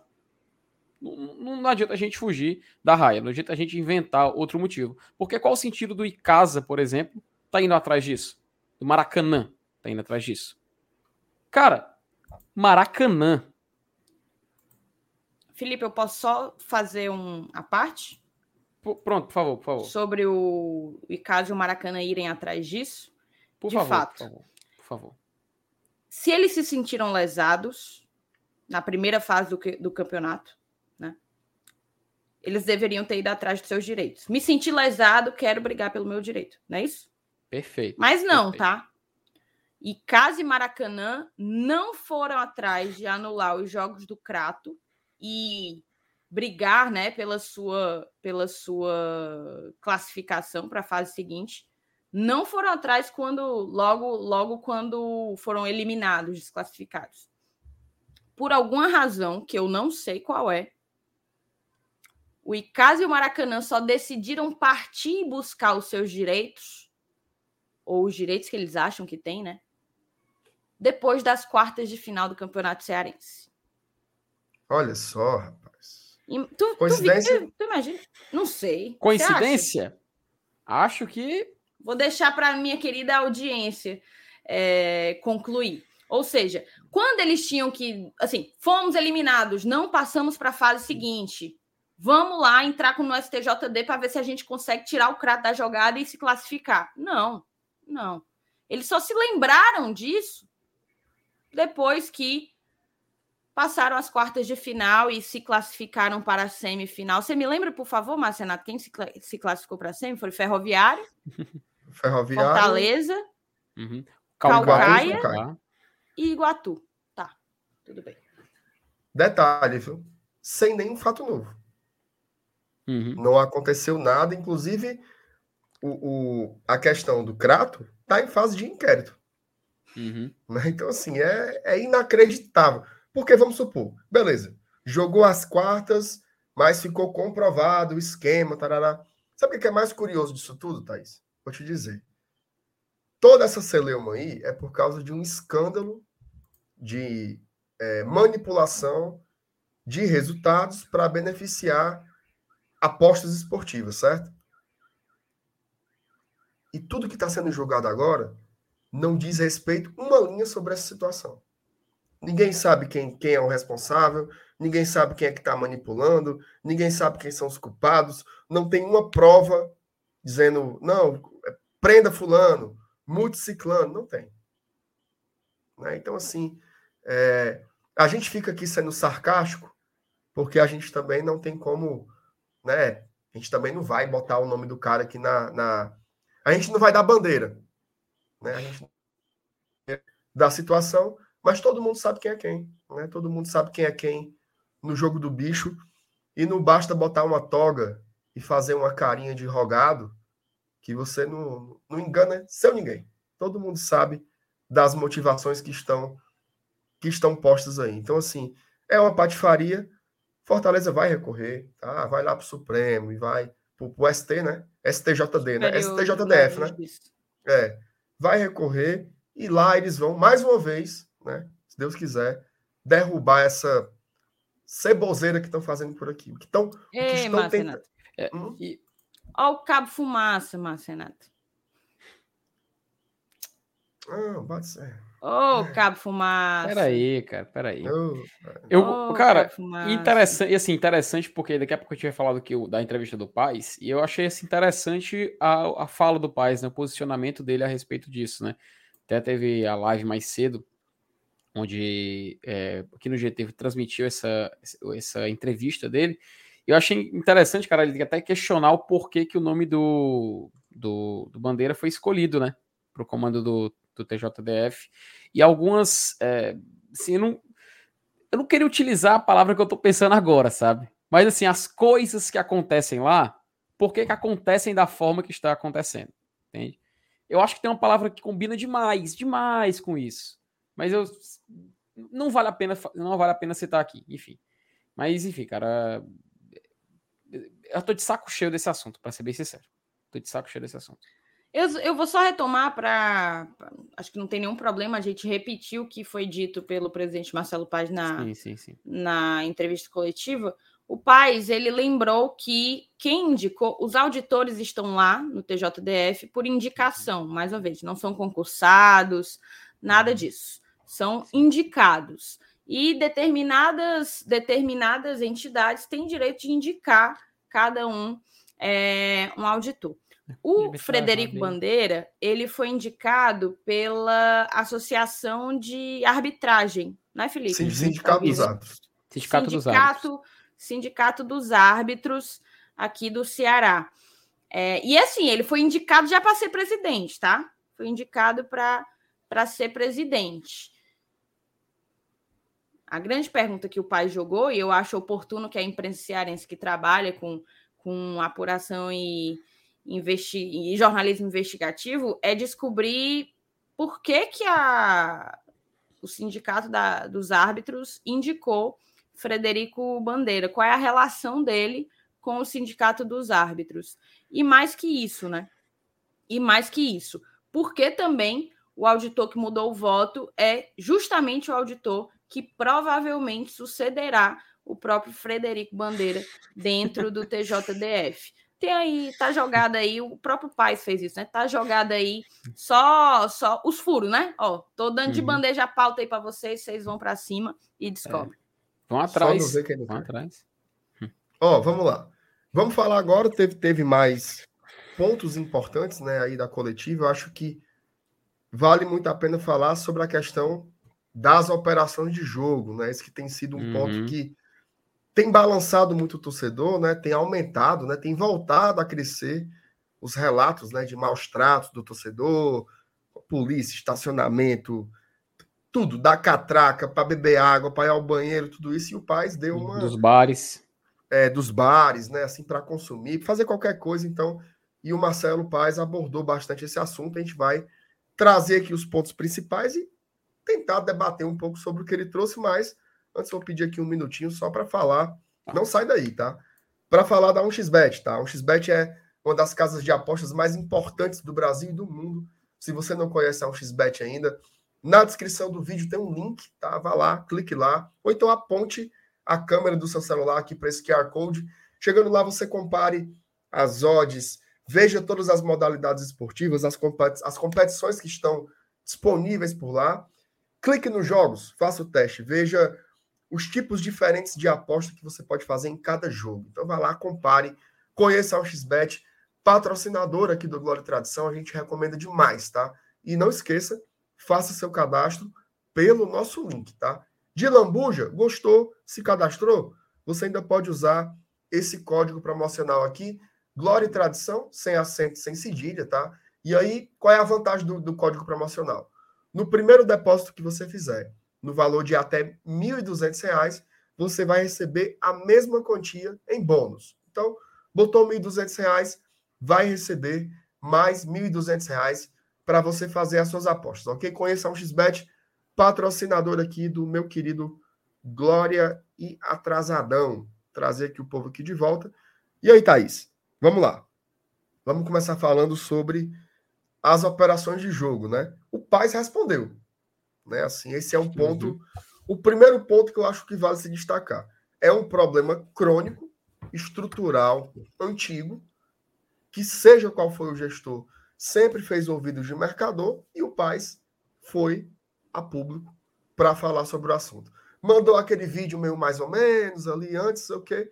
Mas na coletiva acho que já teve um tom um pouco melhor. Queria que você dissesse a sua síntese aí do que você ouviu do presidente da executiva do Fortaleza. É, eu tenho alguns pontos para colocar, né? É, vamos lá. Muitas pessoas, hoje na live de mais cedo, eu, tava, eu vou acabar sendo inclusive repetitivo. Muitas pessoas na live de mais cedo, antes mesmo de começar a coletiva, ficou falando de pirulito, né? Que o pai e esperar para o pai jogar os pirulitos. E assim, eu vou ser eu vou ser bem sincera mesmo, tá? Hum, Vocês podem achar, chamar o que quiserem, me chamar do que quiserem, mas se eu não dissesse isso, eu estaria indo de encontro com as minhas próprias convicções. o Paz definitivamente não é um gestor que distribui pirulito. Não só não é, porque em determinados momentos ele se posiciona de uma maneira que não, não é falando o que querem ouvir, o que a torcida quer ouvir, por exemplo, como também não é porque ele, em momentos como esse, o time com um ponto entre 12 eh, disputados, com um ponto na Série A, e diante de toda a situação que vem acontecendo desde quinta-feira, justamente por conta da operação de jogo e da truculência da Polícia Militar, num momento como esse, ele marca uma coletiva de imprensa para falar sobre o assunto. Não só sobre o assunto, ele não pautou a coletiva. Ele sentou e disse assim: vocês perguntam do que quiserem. Mas estava muito na cara que isso ia ser uma das coisas perguntadas. Tal como estava muito na cara que as contratações iam ser cobradas. Tal como estava muito na cara que o desempenho do Fortaleza nesse início de Série A ia ser, ia ser ia ser colocado para ele, pra, ele ia ser chamado, né, a dar satisfação em cima disso. Então, definitivamente, não acho que seja pirulito. Agora, entrando no que ele de fato falou, né? Ele comentou que foi é, no domingo, ontem, lá no setor sul, na inferior sul, para ver como é que estavam as coisas antes do jogo começar e tal.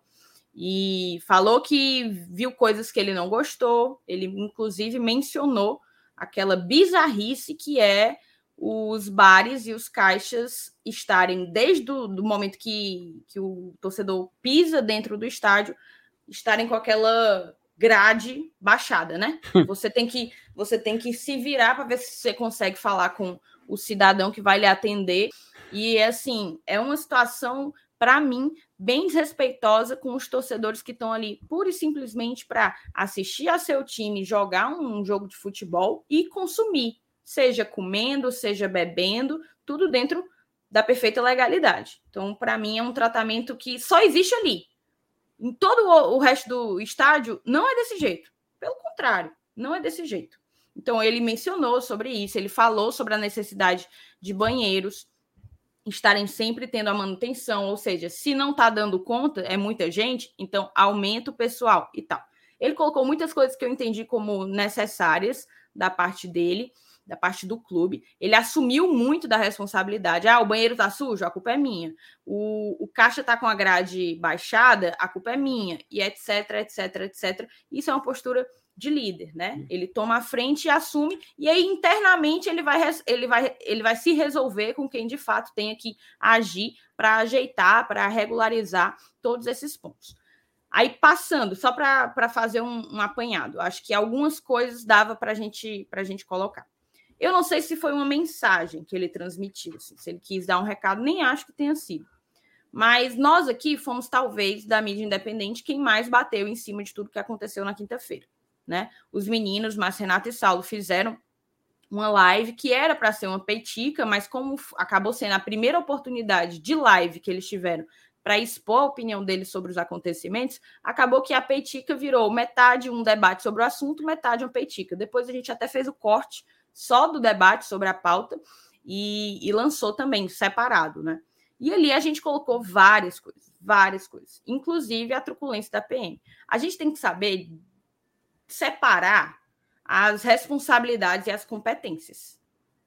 O policial que abriu um rombo na cabeça do torcedor com um cacetete, o clube não pode ser responsabilizado por isso. Cada um tem que ser responsabilizado. O comando da Polícia Militar é responsável por isso. O governo do estado do Ceará é responsável por isso, é cúmplice disso. O Nuditor do Ministério Público, que deveria agir em prol dos interesses do torcedor, da segurança do torcedor, deveria, é conivente, é cúmplice de tudo isso, daquela ação toda. Né? Porque para o Nuditó. Não defende, não defende o torcedor é. nem por um copo Porque para o Nuditó, porque para o Nuditó, uma lata de cerveja no estacionamento é mais grave do que um cacetete na cabeça de um torcedor. E isso eu nunca uhum. vou entender jamais vou entender. Então a gente tem que saber separar as responsabilidades. Qual é a responsabilidade do Fortaleza em meio a tudo isso? A responsabilidade do Fortaleza em meio a tudo isso é porque se a operação de jogo ela é melhor, e principalmente em jogos com muito público, muito apelo, não foi o caso de domingo, se a operação de jogo ela funciona melhor, a possibilidade diminui-se, digamos assim, o, a margem para que a polícia acabe agindo com mais violência, com mais truculência. Porque aí, se age, aí vai estar tá muito na cara, né? Tudo funcionando perfeitamente. Todos os torcedores querendo desfrutar do seu momento ali tranquilamente e os cabos ainda vão para cima, então aí fica ainda mais escancarado a, a, o despreparo. O despreparo de quem está ali para nos proteger e se definitivamente faz, faz o contrário. Então, assim, o clube se mostrou disposto a trabalhar em cima disso. Eu acho que esse é um ponto primordial.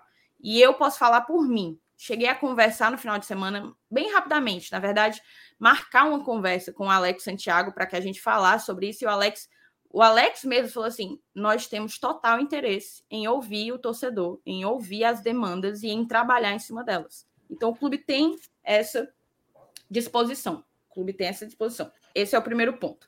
Aí uma coisa que me incomodou um pouco no, no e que foi aí que ele, que ele teoricamente passou um recado, que ele falou assim: ah, vocês sabem, vou começar, né?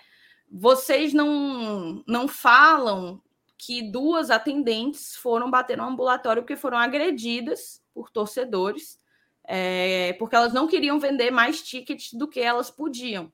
Que no caso parece que só pode vender dois, e, e a galera queria mais de dois, não venderam, elas foram agredidas. Não, ninguém sabe disso, porque isso não foi colocado para gente, uhum. né? Ninguém sabe disso porque isso não foi colocado para gente. Mas é óbvio, é óbvio que em meio a um setor em que cabem 12 mil pessoas, e eu estou falando só de superior sul, não estou nem juntando com a inferior. Em meio a um setor em que cabem 12 mil pessoas, vai haver 5, 10, 15, 20 vagabundos. É óbvio que vai ter. Porque gente ruim gente mau caráter tem Todo em cara. qualquer lugar, inclusive na Prêmio, inclusive na Bossa Nova, inclusive no setor norte, na Superior Central, tem em todo lugar. É óbvio que vai ter. Tem, tem, tem dez dias que teve um jogo na Prêmio, o cara estava assediando uma torcedora lá, aí os outros saíram no murro que caiu foi o dente no chão, então boneco tem que ter em todo canto. Agora, eu acho que polícia que trabalha em multidão tem que agir de forma inteligente. Né? Você pega, você pega quem tá. E detalhe, viu? A gente falou disso aqui. A gente falou da negada querendo pular catraca, da turma pulando a grade, tudo isso a gente falou. Tudo isso a gente falou. Que inclusive e... influencia a operação de jogo. Se tem mais catraca, se tem mais gente trabalhando para fazer o escoamento dessa galera, tanto para entrar quanto para sair, Hum. talvez diminuem as chances de, de, de, desse tipo de vandalismo, né? Digamos assim. uhum. assim. Eu vou até dar um exemplo aqui, tá? Eu não passei QR Code no jogo contra o River Plate. Por que, Thaís, tu não passou? Porque na hora em que eu fui chegar, eu peguei meu celular, eu falei assim, peraí, sem querer saiu da, da parte do PDF. Uhum. Aí eu, peraí, irmão, deixa eu só botar aqui no PDF. Ele não passa, passa, passa, passa, passa. Passei sem passar carteira de sócio, sem passar QR Code, e todo mundo que estava atrás de mim também. Foi que então, se assim, lascou, né, MR? Exato, eu, porque eu, deve ter entrado eu, gente fiz, que não tinha check-in. Né? O que é, que é o check-in? É o reserva, né? Aí eu fui para o setor, fui para Superior Sul, já estava cheia. Né? Então meu check-in não valeu, me rebolaram lá para norte. Para norte não, para central. Consegui entrar lá que também estava entupido. Né? Então, isso é outro fator que prejudica a operação de jogo. E aí ele fala: ah, vocês não sabem disso. Não, a gente não sabe. Vocês sabem quanto que o Fortaleza gastou já em 2022 com quebra de cadeira? Não, a gente não sabe porque isso não é colocado para gente. Segundo o Paz, gastou 300, 300, mais de 300 mil reais só em 2022 com quebra de cadeira. Então, assim, cabe ao clube dizer assim, fazer um pronunciamento. O próprio Paz, por exemplo. Moçada, o clube está gastando milhares de reais por causa de cadeira quebrada. Não assista o jogo em cima de cadeira. Não quebre cadeira na hora da raiva. Ajude seu clube e etc, etc. E pontuar. Mas não existiu isso.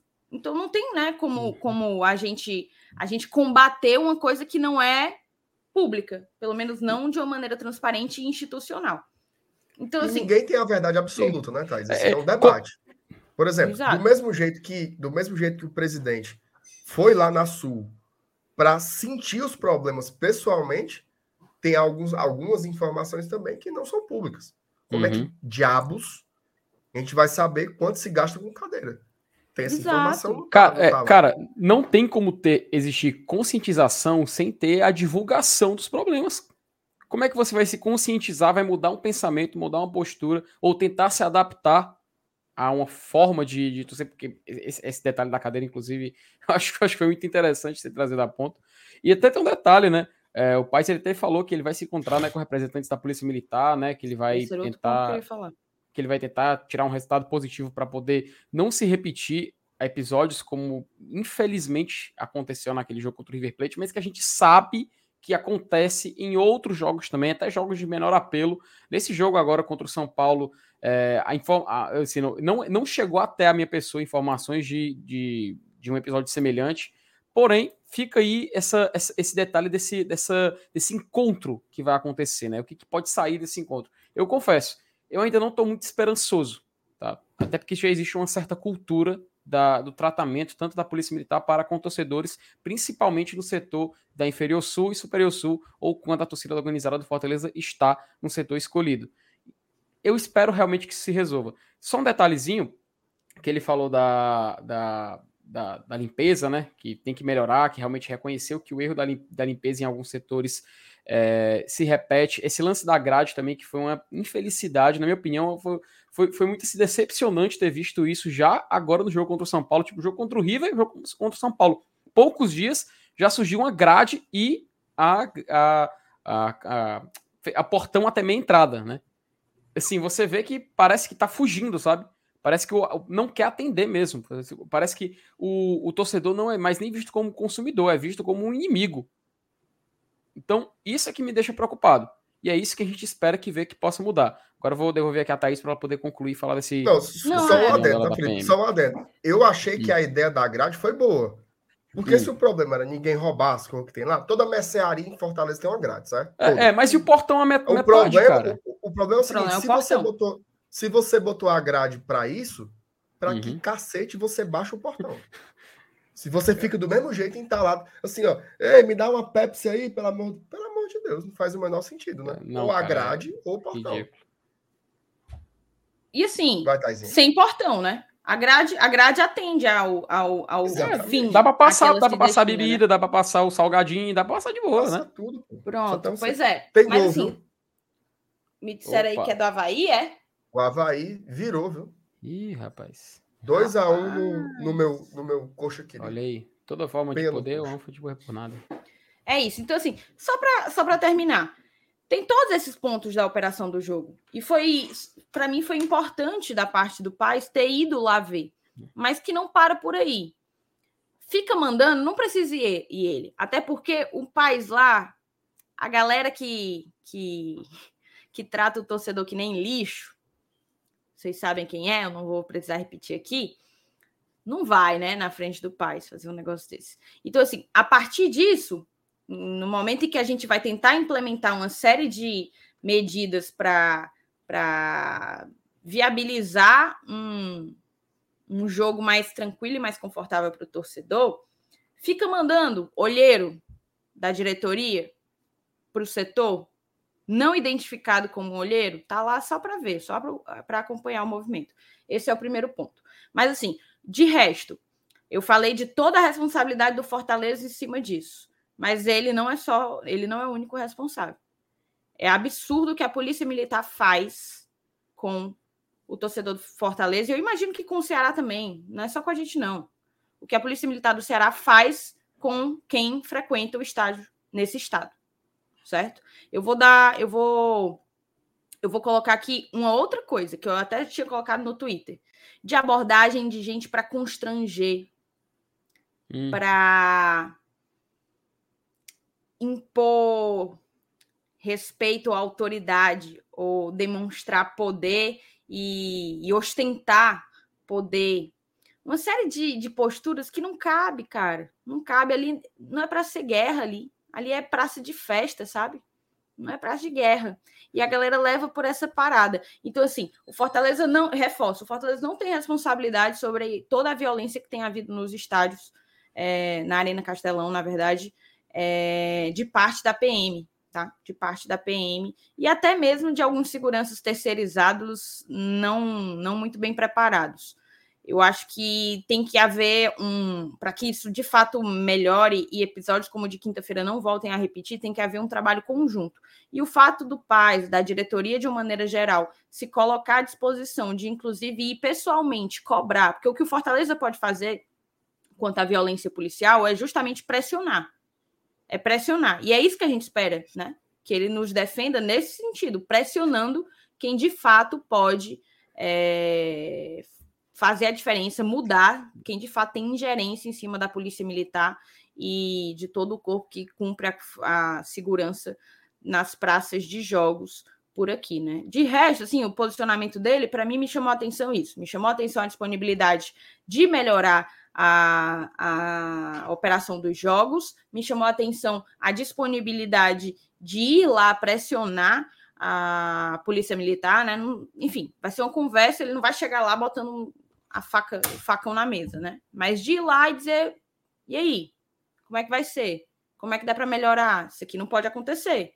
Então, tudo isso eu acho que caminha para, se, man, se man, mantida uma, uma, como pauta prioritária dentro do clube e dentro das autoridades que fazem um jogo acontecer, se mantida, eu acho que a tendência é que, é que melhore e que episódios lamentáveis como aquele não, não voltem a repetir.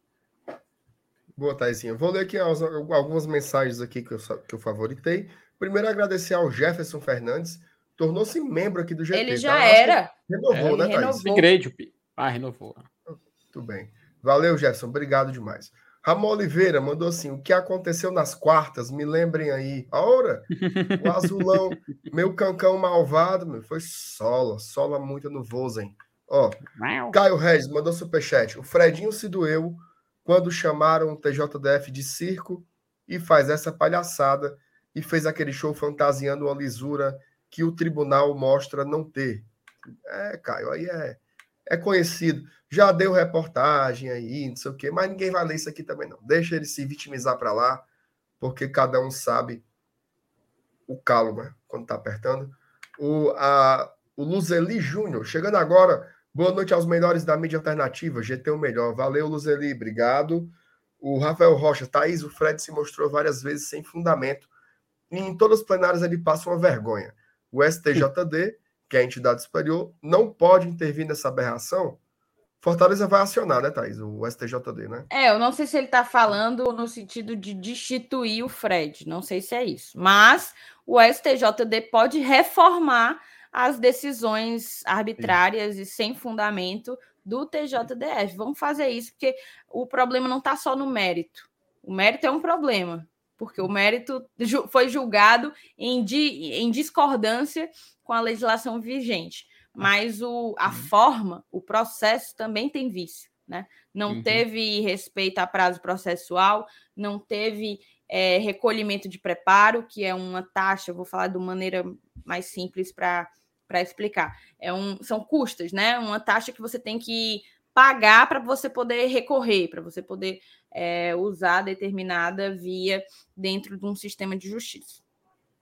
Uhum. Beleza, boa Taizinha. Ó, Daniel Silvério, quem já teve oportunidade de ir para um jogo em São Paulo, viu o quão eles são profissionais com questão de grandes eventos.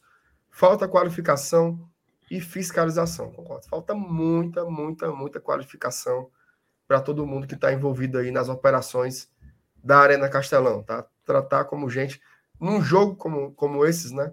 Jogos como esse, tem que botar os melhores. Botar os melhores. Polícia tem que ser, tem que agir com inteligência, né? Não é uma coisa, por exemplo, é um confronto. Que aí você usa medidas de efeito moral ou medidas dispersivas, né? Ok. É, é compreensível. Como é que você vai apartar 300 cabas brigando? Agora, numa situação como essa, que tem um elemento furtando, você tem que ser inteligente. Vai lá, retira, prende. É um crime. Prende. Né? Então, assim, agora, tem um cara lá botando boneco. Aí o sujeito mete cacetete, spray de pimenta, bala de sal, cara. Bala de sal. Quem já levou um bicho desse nas canelas sabe como é ruim. Então, assim, pensa aí, né? Pensa aí como se fosse Imagine os seus filhos, ou os seus amigos, ou as pessoas que você gosta no estádio, né? Ninguém quer passar, passar por isso, não. Vamos falar de coisa boa, né? Na coletiva Ô, também mas, tem que falar. deixa eu só, deixa eu só concluir isso aqui, só a partir de um Claro, comentário claro. aqui do Aurélio. Ele botou aqui, ó, precisamos responsabilizar os baderneiros. Tivemos uma mudança quanto a jogar coisas nos gramados, muito por causa dos próprios torcedores que não, não aceitavam tal conduta. E é exatamente isso. A própria, a própria intervenção da PM, ela tem que se destinar pura e simplesmente aos três que estão fazendo, ao cara que bateu na atendente, ao cara que quis arrumar confusão ali com, sei lá, roubar. O Marcelo Paes, é, ele citou furtos. O cara que está furtando tem que ser pego e preso. Mas assim, é pego e preso, não é levar uma surra, porque ninguém, policial não é juiz para aplicar pena de vai levar 50 50 cacetada aqui. Não é isso. Você pega, você prende, ele vai ser punido, vai ficar longe dos estádios por um tempão. Então, assim, a intervenção ela tem que se destinar a quem de fato está fazendo a coisa errada, né? A quem de fato está roubando, a quem de fato está agredindo, quem quem está quem tá ali fazendo seu trabalho, ou mesmo o próprio torcedor que está ali para assistir. E eu acho que é. Eu só queria fazer mais um, um, um apontamento, porque eu falei, eu repeti várias vezes a questão da Polícia Militar do Ceará, e é óbvio, é óbvio que existem pessoas de bem, né? Pessoas que estão ali com o objetivo de nos dar segurança. Mas o fato é que as equipes que têm feito a cobertura dos jogos, elas têm como padrão um comportamento violento, um comportamento agressivo. Não à toa, os caras que fizeram a, a agressão lá na quinta-feira foram afastados. E todos que, que se envolverem em situações equivalentes precisam ser, precisam responder a processos administrativos dentro da instituição. Uhum. Beleza. É, vamos lá. Vamos, posso passar a página aqui, né? Vamos lá. Quer que eu leia a mensagem aqui, Felipe? que tu falou? Deixa, eu- deixa eu falar daqui, cara. Esse aqui, esse, esse aqui que mandou Aurélio Miranda, meu tio, cara. Eu sou Aurélio Miranda, dando parabéns pelo trabalho de vocês do Globo de Tradição, meu amigo. No jantar, só uma coisa, no jantar de Dia das Mães, o cara tava de Fortaleza da cabeça aos pés, do boné à chinela. Então, dá os parabéns, um abraço, manda aí meu tio Aurélio, Aurélio Miranda. Valeu, tio Aurélio. Abraço pro senhor. Ó, vamos lá. Notícia boa hoje foi o David, né? Gente, ó, Uhum. o negócio de bora pro racha, não sei o que lá, eu lá quero saber que diabo que o bora pro racha tá mordendo as costas por causa de, de Alex. Homem, cada um no seu, né, cara? Então, tô nem aí se eles acharam bom, acharam ruim. Cada um na sua. Vou falar do Fortaleza, ó. David, tá? David Uhum. chegou. é, a, a primeira informação, né, que treinaria com o Sub-23 e ficou aquela dúvida, pô, o cara jogava jogava Série B, né, pelo Vitória, estava indo muito bem, foi bater no futebol europeu e aí vem para cá jogar nos aspirantes. Aí todo mundo ficava, né, porque a janela de contratações é só em julho e tal, mas ninguém sabia a data de rescisão do Uhum. contrato do David com o Metalist. Né? E aí o Paz hoje trouxe essas boas novas que ele rescindiu um contrato em 12 de abril. Então foi antes do encerramento da janela anterior, o que faz com que ele já possa jogar. Tá? Foi regularizado, já está no bid, mas Porque segue ele- treinando em separado por condições físicas. Né? Porque ele veio como passe livre, né? Ele veio como passe livre, Isso. sem vínculo com o Metalist, né?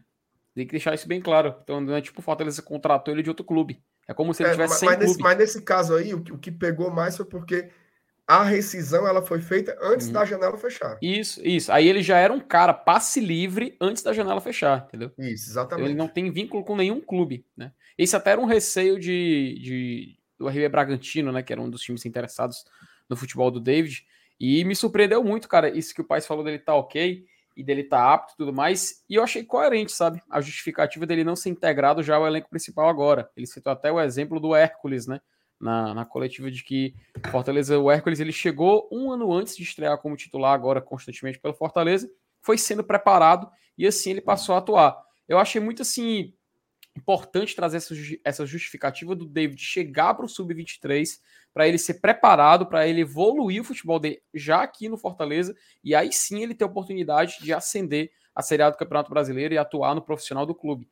Por isso que, para muita gente, meio que foi um ar de esperança, sabe? Pô, aí, pode contar com o David pra Série A. Sendo que é aquela coisa, cara. assim, eu não, eu, não tô, eu não tô querendo ser contra o David jogar agora no Fortaleza, tá? Mas eu acho que hierarquicamente no ataque do Fortaleza a gente já tem uma ordem pré-definida, tá? Eu não diria que é a prioridade para o Fortaleza o David ser integrado ao elenco principal, tá? Eu não sei se inclusive nem você nem a Thaís concorda, mas eu achei boa essa notícia, achei ok, mas eu não vejo ele ainda também realmente pronto para chegar e já competir e tentar ser titular do clube. Não sei qual a opinião dos meus companheiros aqui de bancada.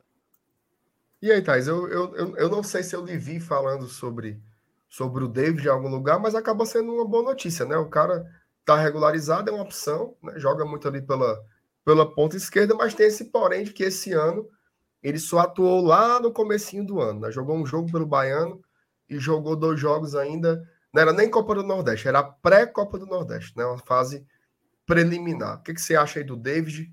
E se você pensa que ele vai ser incorporado ao, ao elenco principal?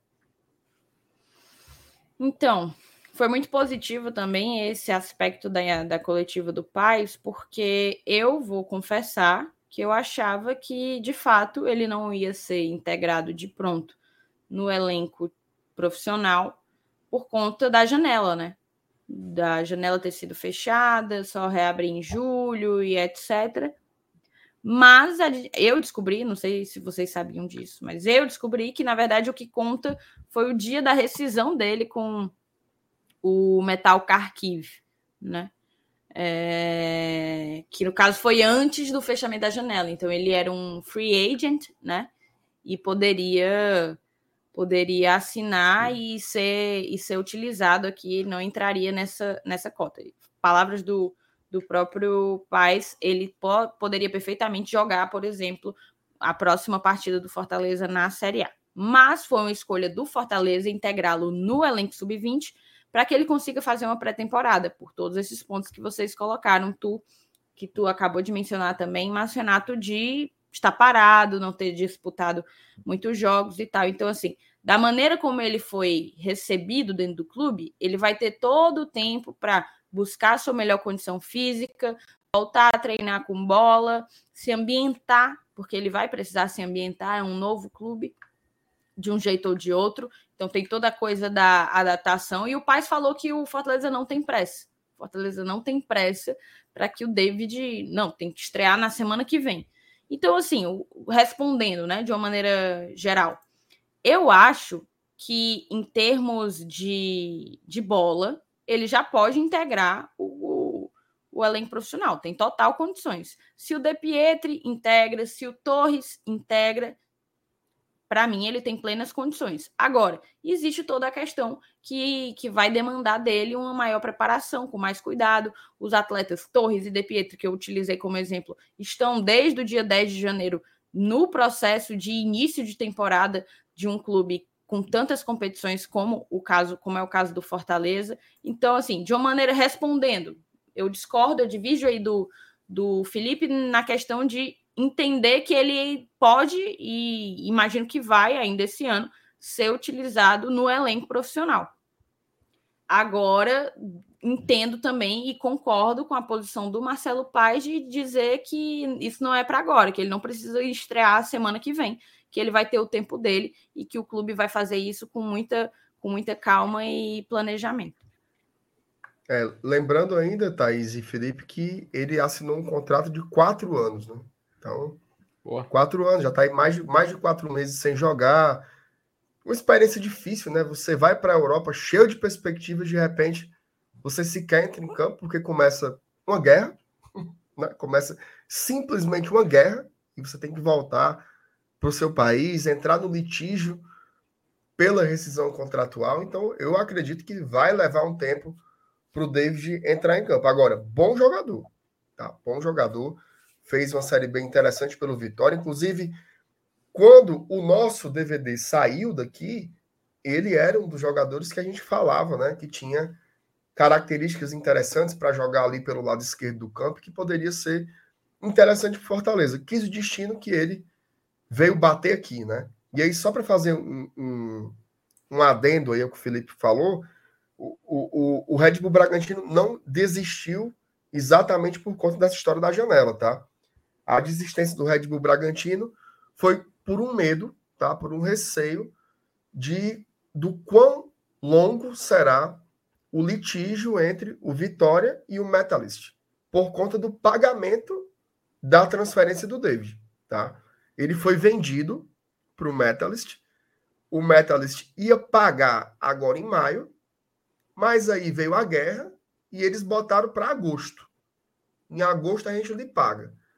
Só que o David teve a rescisão do contrato lá. E o pagamento está amarrado no rabo do burro. Né? Ninguém sabe se, se o time ucraniano vai pagar ou não Vitória. O que é que o Marcelo Paes diz? Essa briga é entre o Vitória e o clube ucraniano. O David veio para cá sem contrato. Veio para cá como um jogador de passe livre. Então, fica aí esse embrulho. O Red Bull viu essa confusão toda, pegou o beco, não quis saber do jogador. O David, inclusive, chegou a fazer exames médicos lá. Né? Mas na hora H não fechou o contrato, aí o Leão pegou o David para cá. Tá? Essa, essa é a história completa envolvendo o jogador. Acho que mais um ponto que a gente podia falar rapidamente, Taizinha, você que se tornou especialista no assunto, é sobre a liga, né? Também o Paz deu algumas pinceladas aí sobre a liga. Nada que fuja muito do que você falou lá no seu vídeo, né? Mas se você quiser dar só uma sintetizada rapidinho. Não, é porque na verdade não é nada que não só que eu não coloquei no vídeo, mas que ele ele próprio já não tenha falado em outras entrevistas. Ele deu entrevista, eu não lembro como era o nome do programa do GE, é, da Globo, né? Não lembro qual foi o nome do programa. É, é Central Acho... do GE. Central do GE? É, eu não lembro se foi. foi na Central do GE que ele falou, que ele, que ele falou, ou se foi no próprio Redação. Mas o que é que ele colocou? Em suma, uma liga que deveria ser um projeto trabalhado por várias mãos, no caso, 40 times, os 20 da Série A com os 20 da Série B, foi criada, fundada por um grupozinho. Se existiu o Clube dos 13, agora a gente pode dizer o Clube dos Seis, né? Flamengo e cinco clubes paulistas: Santos, São Paulo, Palmeiras, Corinthians e Bragantino. E já chegaram lá com o estatuto pronto. E a partir do momento que eles estão com o estatuto pronto, eles também estão com todas as regras da liga prontas, estão lá constando no estatuto, né? Uma dessas regras era a de divisão de receitas, como que ia ser feito a divisão de receitas. E definitivamente não atendia aos objetivos, a, ao desejo do Fortaleza, não só do Fortaleza, mas do Fortaleza e de outros 31 times, posto que, depois de apresentado o estatuto, só mais dois assinaram, né? Que foram Cruzeiro e Ponte Preta, dois times na Série B. Aí o Paz até falou isso. Um negócio que vai envolver 40 times só teve a assinatura de 8, isso é 20%, né? É 20%. Então a liga já começa errada. Porque primeiro não tem diálogo. Segundo, não tem desejo por diminuição de desigualdades, que é o objetivo, porque o objetivo de uma liga é o quê? Você buscar uma liga, buscar investidor, buscar melhorar o futebol brasileiro, é você conseguir construir um produto bom que vá atrair patrocinador, que vá atrair é, mais mais dinheiro sendo injetado por via direito de transmissão e todo o resto, tudo que envolve toda uhum. essa operação. Então, assim, a partir do momento em que você não torna a liga mais competitiva, você não melhora o produto. Uma melhor distribuição de dinheiro vai fazer com que times de menor potencial financeiro consigam fazer investimentos maiores que outrora não conseguiam. E esse tipo de investimento é que vai proporcionar, por exemplo, que o Fortaleza ficar em quarto lugar do Campeonato Brasileiro e se classificar para a fase de grupos da Libertadores não seja simplesmente a sensação do campeonato. Ficou todo mundo, meu Deus, como Fortaleza conseguiu isso? Porque foi realmente um trabalho muito fora da curva. Mas você tornando todas as equipes competitivas, você faz com que o campeonato, de uma maneira geral, ele tenha o seu nível elevado, ele, né? Nível técnico, nível de contratação, nível de, de competitividade mesmo. Acho que é a grande, o, o grande fator que diferencia as boas, da, as boas ligas das ruins é justamente a competitividade. Quanto maior a, for a competitividade, perdão, quanto maior for a competitividade, melhor vai ser o produto. E aí o Paz basicamente disse que, da maneira como foi colocado, não muda nada do que já é. Ou seja, muito na mão de poucos e pouco na mão de muitos. Ele, inclusive, falou da enorme distância entre Flamengo e Fortaleza no, no pay-per-view, né? Porque o pay-per-view, ele não entra na divisão que existe para TV aberta e fechada, que é de 40, 30, 30. E o objetivo agora é você englobar todo o dinheiro em uma divisão um pouco mais um pouco mais justa. E assim, Márcio Renato, às vezes a gente tem torcedores de outros times que acompanham aqui nossas lives. E a gente precisa, a gente precisa desconstruir essa ideia de que o Fortaleza quer ganhar a mesma coisa do Flamengo. Fortaleza quer ganhar a mesma coisa do Corinthians. Não é isso. Nem perto disso. Fortaleza Nem quer perto. diminuir a divergência. Fortaleza quer que o último, né? O time que ganha menos não ganhe tão menos do que o time que ganha mais. É diminuir esse abismo. E isso todo mundo ganha. Porque, no fim das contas, os grandes times com grandes receitas, com um grande número de torcedores, eles conseguem fazer receita eles conseguem ampliar sua receita à medida da competição, à medida do nível de competitividade com os quais ele se envolve, com os campeonatos que ele se envolve. Então, você tornar o, a Série A, no caso, não, não seria mais a Série A, mas uma liga nacional, uma liga competitiva, mais próximo de, de, de uma divisão justa, né? Eles, eles usam equanimidade. Você tornar, você agregar equanimidade a uma nova liga vai fazer toda a diferença para o produto e para o futuro, para as receitas futuras, tanto dos times grandes que já são, já têm receitas bilionárias, como dos pequenos também que estão tentando buscar o seu espaço. Então, de uma maneira geral, só para sintetizar, o Paz diz que da maneira como está, ele não assina. Da maneira como está, ele não assina. E aí, se, se esse for o comportamento de muitos outros, a liga já começa dando errado, né? Já começa errada por aí, porque não faz sentido você fazer uma liga com 10 times. No caso, nem 10 uhum. tem hoje. Mas se mais dois assinam, se 12, não se faz liga assim. A gente está falando de duas divisões do Campeonato Brasileiro que envolvem 40 times. Sim, precisa ser muito conversado e vai ter que ceder. Vai ter que ter gente cedendo, porque ele comparou muito com as, os campeonatos europeus, principalmente Premier League e La Liga, em que o que ganha menos não ganha nem quatro vezes menos do que o que ganha mais. E é essa distância uhum. que, que tem que ser trabalhada. E o Paz, o Fortaleza, de uma maneira geral, está brigando para que, que aconteça, está brigando por fazer do futebol brasileiro um futebol, uma liga mais forte. A minha maior esperança aí, Thaís, é quem está com a grana não aceitar comprar. Perfeito. Não aceitar comprar. Por quê? Porque assim, se a decisão for, for né, o Flamengo não vai ceder, o Corinthians não, deve ceder, Palmeiras não deve ceder. Então, quem vai comprar o campeonato, ele tem que dizer o seguinte: olha, qual é o campeonato que você quer comprar? Você quer comprar um campeonato que tem três times com bala na agulha e o resto se vira nos 30? Ou você quer comprar um campeonato em que tem três times que vão receber uma fatia maior do bolo, vão ter os anexos mais fortes, mas você vai ter 17 bons, bons concorrentes? Uhum. Tá? Isso assim, ó, eu vou dizer uma coisa. Eu gosto muito de ver o campeonato inglês, tá? A chamada Premier League. Cara, sem onda. Se você assistir um jogo, Watford e Leeds, você vai ver um bom jogo de futebol. Uhum. Você vai ver um bom jogo de futebol. Porque eles conseguem ter investimento. Eles conseguem ter investimento. Esse investimento para fazer boas contratações, para ter uma ótima estrutura, né? Então, assim, tudo isso enriquece a competição. Enriquece a competição. Não dá para ter uma disparidade tão grande. A Thaís uhum. foi perfeita. Ninguém está falando, pega o dinheiro e divide por 20. Não é isso. Porque o Flamengo é muito maior. Porque o Corinthians é uhum. muito maior. E, e, vale lembrar que futebol é um produto. Né? Não tem como você desvincular da lógica sei lá, capitalista, né? Então, quem tem mais consumidores gera mais dinheiro, vende mais publicidade, que é o que move tudo isso, né? Por que, que as uhum. emissoras brigam pelos direitos? Porque elas recebem publicidade.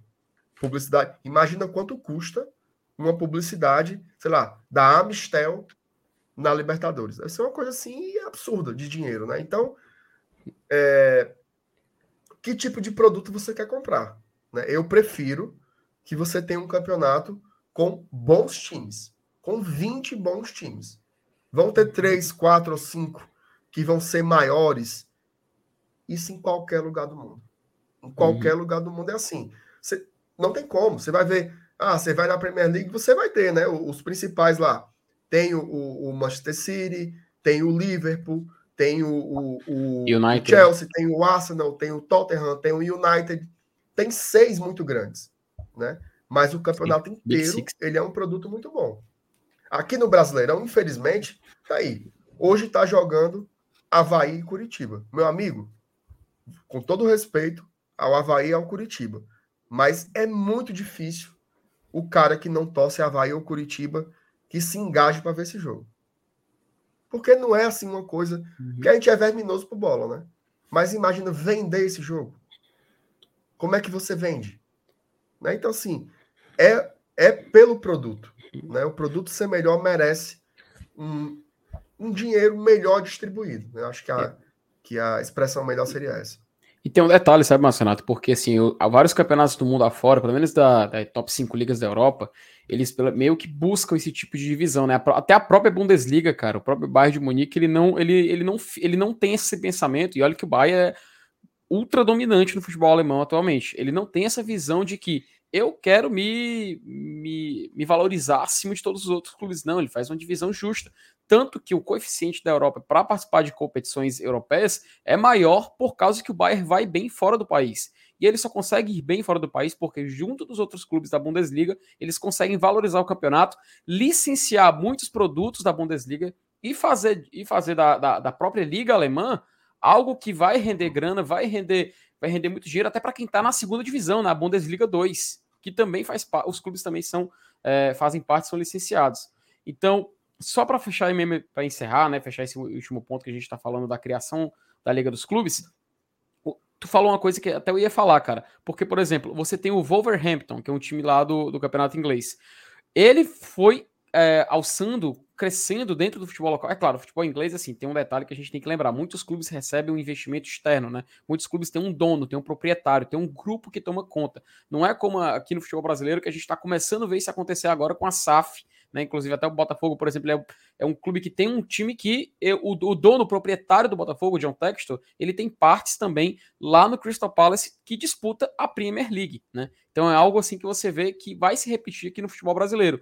Só que a gente não vai evoluir se continuar com essa, esse egoísmo de muita parte, muitos clubes que querem faturar muito, mas não querem também abrir mão dessa fatia que por muitos anos para eles foi muito conveniente, né? Então, uh, até para a gente poder acelerar aqui o papo, poder pular, pular logo, vou passar aqui a voz para a Thaís, que eu acho que ela tem um, um algum pronunciamento para fazer agora, não é, Thaís? Não, era só colocar aqui na tela, eu acho importante, já que a gente está falando do assunto, para não ser superficial, Hum. É, até porque é coisa recente, então é novidade. Vi muita gente falando aí que o Vasco assinou, de fato assinou, agora são nove. Coloca aí na tela, por favor, Felipe, mas isso aqui é Opa, importante, tá? Lá, tá, tá lá, tá lá, tá lá. Clubes das séries A e B formam um bloco, convocam nova reunião e pretendem conversar com Libra. É, carta proposta declarar ausência de representantes na reunião do dia 12 de maio na sede da CBF. Atlético Mineiro, Bahia, Botafogo, Grêmio, Internacional e Vasco não assinaram o documento, ou seja, não participam dessa. Não vou nem chamar de boicote, porque não é um boicote. Eles só não vão para uma coisa porque eles não pretendem assinar do jeito que está. Mas eu acho oportuno a gente colocar, porque como o Fortaleza assinou, é, é interessante a gente olhar. Os 23 clubes divulgaram uma nova carta Agora eles se declaram como bloco e afirmam que não estarão presentes na reunião convocada para o dia 12 de maio na sede da CBF, é quinta-feira agora. As equipes agendaram outro encontro para o dia 16 desse mês e, posteriormente, pretendem convidar os oito assinantes da Libra para conversar. Agora são nove. A ideia é que isso aconteça quando houver uma proposta detalhada por escrito. As assinaturas contam com 11 clubes, clubes que estão disputando a Série A do brasileiro, além de outros 12 da Série B. Um fato curioso é que a ideia de convocar a reunião para o dia 12 partiu de um dos clubes que estavam alinhados com o Forte Futebol, o Internacional, mas que agora não incluiu seu nome entre os signatários do bloco. Ao mesmo tempo, contudo, há clubes fortes das séries A e B que não assinaram o documento em questão. É o caso de Atlético Mineiro, Botafogo, Bahia, Internacional, Grêmio e Vasco. Alguns deles, inclusive, haviam se pronunciado na semana passada com motivos para não aderirem à Libra. Aí aqui coloca, né, a escolha da nova data aconteceu por uma questão logística com os clubes envolvidos, além de tempo hábil para avaliação dos documentos, é o que explica o presidente do esporte. Aí aqui fala um pouco, eu queria descer mais, que fala da, dos pleitos, né, os pleitos uhum. desse grupo, que é a divisão de 50, 25, 25, 50 dividido igualitariamente para todo mundo, 25 por performance e 25 comercial, que aí vai uhum. Né? parâmetros a serem definidos. Não, não só isso, mas tipo média de público, uhum. engajamento de rede social, esse tipo de coisa. Daí a diferença de receita é menor entre os clubes que recebem mais e os que recebem menos, era o que a gente estava falando agora, né? O alvo limite será de 1,6, mas começaria com um teto de 3,5 neste primeiro ano e o compromisso de que a Série B receba 20% dos recursos, a, dos recursos de venda de direitos de transmissão. 3.5 que é o parâmetro da La Liga, tá? Isso, exato. Aí aqui, ó, a carta proposta, né? Aqui fala que diante dos últimos acontecimentos, os clubes signatários reafirmam o interesse na formalização da Liga de Futebol. É, aí fala de tarará, tarará, elevar o nível de qualidade. É preciso, porém, pontuar que não haverá liga sem a união dos 40 clubes participantes das atuais séries A e B. Algumas premissas devem ser observadas, tendo como referência que a Premier League divide 68% de sua receita, somando todos os direitos domésticos, internacionais e de marketing. As ligas alemã, espanhola, francesa e italiana distribuem 50% de forma igualitária. A diferença, entre, a diferença de receita entre o primeiro e o último clube res, respeita os seguintes limites. Na Inglaterra, 1,6. Muito, muito equivalente, Nivelado. né? Nivelado. A Itália 2,1, a Alemanha 3,2, Espanha 3,5. Para a formalização da Liga de Clubes do Futebol Brasileiro, os signatários acreditam no modelo abaixo apresentado. Divisão de receita 50 igualitário, 25 performance e 25 comercial. Diferença de receita entre o maior e o menor clube, tendo como alvo o limite de 1,6 ao longo do tempo que é a referência da Premier League, começando a partir de 3,5, mas rumo a chegar em 1,6, compromisso que a Série B receba os 20%. Os signatários darão todos os esforços possíveis para reunir os 40 clubes e formatar a liga, sempre na base do diálogo e da razoabilidade, firmando também o um compromisso de que, caso não haja efetiva formalização, avaliar em conjunto a negociação dos direitos de transmissão e demais propriedades inerentes ao futebol e suas respectivas competições para os anos posteriores a 2024. Aí aqui fala mais um pouco, os clubes informam ainda que no dia 16 de maio se reunirão se reunirão presencialmente no Rio de Janeiro para formalizar o compromisso em busca de uma composição equilibrada e que, por tal razão, não se farão presentes na reunião previamente agendada no dia 12 de maio. O encontro com os oito clubes, no que depender da vontade dos signatários, acontecerá futuramente para que seja apresentada e debatida a proposta descrita nesta carta na tentativa de alcançar consenso. Aí vamos aqui aos signatários, né? É, o América, ele assinou, é o América Mineiro, né? Série A. O, cadê? O Atlético Goianiense, o Havaí, o Ceará, o Atlético Paranaense, eu tô falando só os da Série A. O Atlético Paranaense, o Curitiba também, o Cuiabá também, o Juventude também, o Fluminense, o Fortaleza, o Goiás e só. De resto, os times da Série B. São 12, né? Então, assim, um bloco grande. Aí aqui, confira os clubes que ainda não assinaram com nenhum dos dois lados. Bahia, Vasco, Grêmio, Guarani, Ituano, Novo Horizontino, Botafogo, Grêmio, tem Grêmio duas vezes. E Internacional. Olha esse Bahia, cara. Olha esse Bahia, bicho. Ei, Bahia.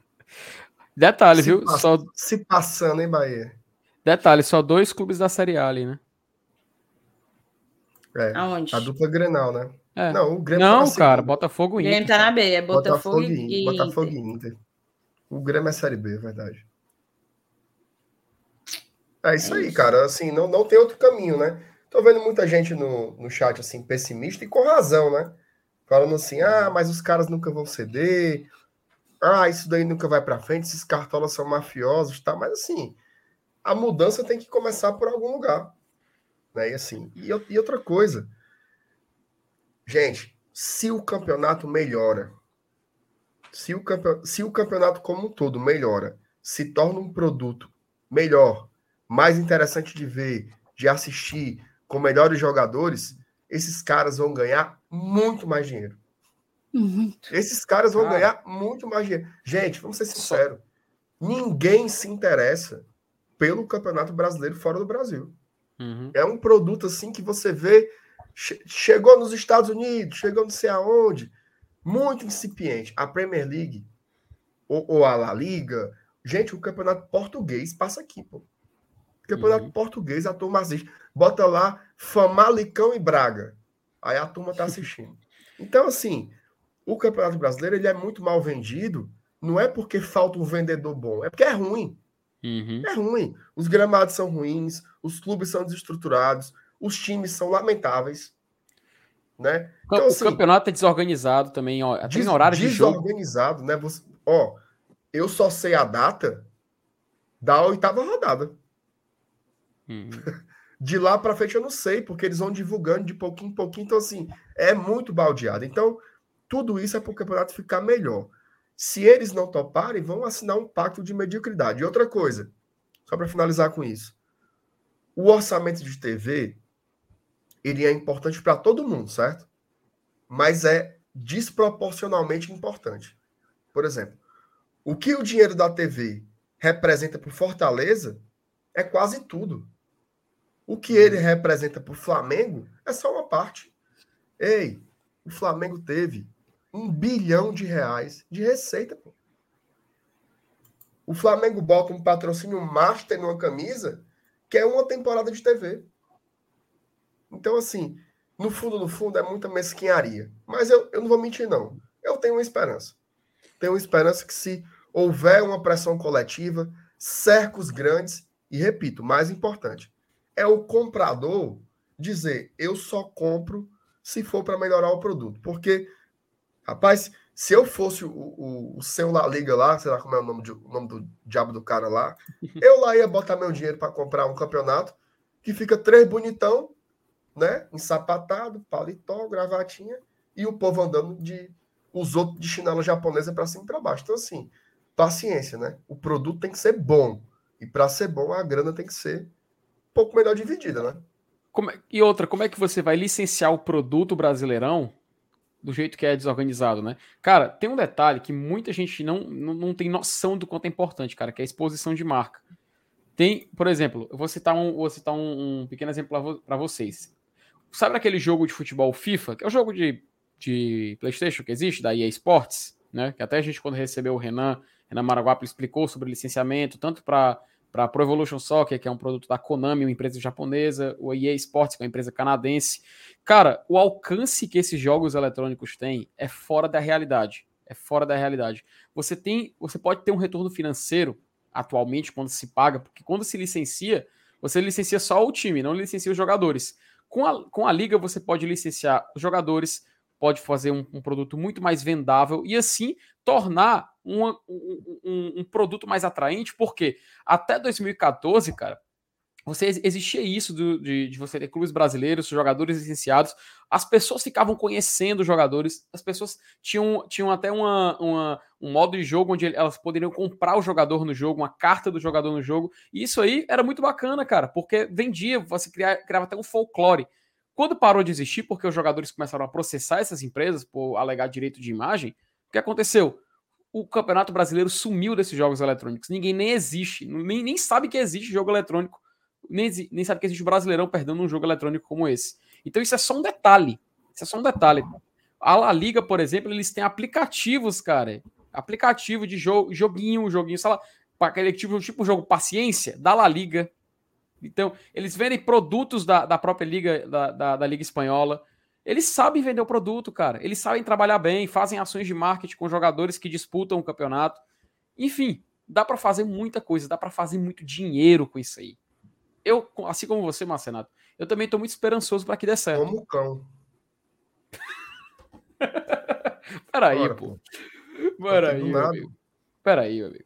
Mas sim, eu estou muito esperançoso, cara. Eu quero que dê certo. Mas eu quero que dê certo daquele, daquela forma que, como, como a gente estava comentando aqui, uma divisão justa. Para não acontecer algo que a gente já cansou de ver acontecer no, no, no próprio futebol brasileiro, que é tentativas de, de, de montar uma liga, tentativas de montar um grupo de clubes para poder organizar um campeonato e, no final das contas, acabar como a gente sempre vê acabando. Eu acho que não tem mais um cenário, não existe mais uma. uma um- o mundo não é mais o mesmo, tá? Eu acho que 2022 é outra mentalidade.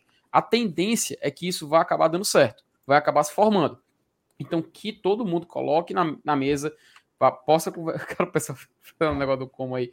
A galera possa conversar, possa estudar bem e, no final das contas, sair mais justo para todo mundo, né? Como a gente falou, a gente não quer receber o mesmo que o Flamengo, que o Corinthians e tal, mas a gente quer uma divisão justa para poder competir com eles, como acontece em outros campeonatos pelo mundo afora. Cara, só vamos dar uma passadinha aqui no chat ou não? Bora, tem, tem duas mensagens aqui que eu salvei. Pronto. A cara. família do Felipe tá Aí. com peso Agora, aqui. tá, tá- agora tá chegando direto. minha prima, Lê cara. Camila, cara, parabéns pela tradição, pelo belíssimo trabalho de vocês, especialmente meu primo Felipe Dalião. Camila, um abraço pra você, rapaz. Ó, no, agora no, no, no almoço agora de Dia das Mães, estava lá presente. Todo mundo tricolou, rapaz. Todo mundo tricolou, família toda tricolou. Alguns outros ali torcem Ceará, mas a gente, a gente releva. Mas a galera sempre aqui apoiando também o Golo de Tradição. Então, mandar um abraço pra Camila, pro tio Aurélio, pra tia Vaninha, pra Vanessa, enfim, pra Marina, pra todo mundo. Um abraço e que o importante é que somos sempre Fortaleza, né, Marcenato? Rapaz, eu tô. Do nada puxar a carta. Ai, meu O MR foi pego de surpresa, viu? O importante ele é me deu no, no contrapé aqui. Eu tava. Não, eu, eu ia tirar uma com ele, aí ele me deu no contrapé. Agora eu fiquei até sem, sem reação agora. É. Somos todos Fortaleza, tem razão, Felipe. Ó, o Inominável passou a noite todinha falando besteira, mas ele fez um comentário que presta aqui hoje. O impacto, olha só o que eu tava falando. Ele trouxe em números, né? O impacto da receita de TV no Fortaleza em 2021 é de 62%. E no Flamengo, 37%. E detalhe, é 37% porque é 20 vezes mais do que o nosso também, né? Ainda tem esse, tem esse pequeno detalhe. Nessas proporções absolutamente desiguais, ainda é uma parte que é 37%. A nossa que é ínfima, né? Eu acho que é tipo assim, o nosso é 2,6 milhões e o deles é 160, sei lá quanto diabo é. Então, assim, é uma loucura, né? Então, assim, tá aí o, o nosso querido inominável aqui. Ó, bora para a última parte, né? Bora. A última parte da. da... Como é, macho? Última parte da, da coletiva, que é justamente sobre né, o ponto. Tem não, Pedinho, tem não. Tem que respeitar esse fuleiragem, não. Ó, 170, o Marcelino disse aí. O... Uma parte que todo mundo tá meio assim, aflito, né? Está vendo aí, ah, joga bem, não sei o que, papapá, o rendimento, não sei o que, mas não tá ganhando. Né? Quatro jogos, apenas um ponto feito na Série A, lanterna do campeonato, tá ali brigando, Libertadores e tal. E o Paz falou um pouco sobre isso, né? Sobre a maratona de jogos, sobre a sequência difícil e o começo ruim na Série A. Thaís. Não, é, ele colocou. Ele fez uma recapitulação que quis, quis colocar que, na verdade, a temporada não começou com, com Série A e Libertadores, e pouco se resume a Série A e Libertadores. Ele mencionou justamente o que o Felipe até já falou no início aqui da live, dos objetivos conquistados em na Copa Nordeste com o tetracampeonato estadual, ambos é, invicto, né? Mas ele colocou que sim, a maratona de jogos tem sido um obstáculo para que o Fortaleza consiga entregar é, uma melhor performance, né? O Fortaleza consiga de fato manter a regularidade que a gente também já citou ao longo dessa, dessa live. De uma maneira geral, eu entendi o que ele quis dizer, eu acho que influencia sim, mas ao mesmo tempo eu entendo que não, eu não, eu concordo que jogar quarta e domingo é um dificultador. Isso é fato. Isso é fato. Mas eu não acho que isso seja o que vá determinar, definir é, a nossa temporada, sabe, Márcio Renato? Eu acho que é, é, o que eu falei, eu reforço que a evolução que eu tenho constatado do Fortaleza e aposto em cima dela. Eu aposto de que em algum momento essa evolução ela vai ser, como é que eu posso dizer, sedimentada, né? solidificada e que o Fortaleza vai conseguir retomar as rédeas. Também não gosto, e aí a gente acaba retomando. A gente começou com esse assunto e vai terminar com ele também, né? Também não gosto de das pessoas que comentam. No início, até teve alguém que mandou uma mensagem. Ah, não, porque o Fortaleza precisa focar na Série A. Eu acho que a gente está focado na Série A. A gente não está conseguindo o resultado nela. Isso é fato. Mas eu acho que a gente está focado. Eu não sei se essa galera que diz isso é, quer, quer dizer, na verdade, com isso quer dizer que, tipo, não, Fortaleza tem que botar o time titular só na Série A. Não sei se é isso que eles querem dizer. O fato é que o Fortaleza está sim tentando é, segurar todas as bandejas em meio às, às competições que está jogando. E assim, um ponto que inclusive foi assinalado pelo, pelo Marcelo Paes é muito importante, principalmente se a gente olha aqui para o lado, né? Se a gente olha para o nosso rival. Não tem ninguém no departamento médico do Fortaleza. O Tinga foi poupado por cansaço. A comissão entendeu que era melhor dar a ele descanso. Mas não tem ninguém no departamento médico do Fortaleza. Ninguém. Isso passa por preparação física, por planejamento, por uma série de outras questões que aparentemente estão funcionando no Fortaleza. Então, diante desse contexto, eu acredito que em algum momento a gente vai se achar. Gostei do jogo contra o Corinthians, achei que o jogo contra o São Paulo foi um jogo equilibrado. Aqui trago um, um dado que eu ia até falar no início da live, acabei deixando para depois, o Fortaleza, cara, ele é o time que mais finaliza, assim, entre os dois, né, que estão na partida. Ele é sempre o time que mais finaliza desde desde acho que o jogo contra o River Plate da Argentina.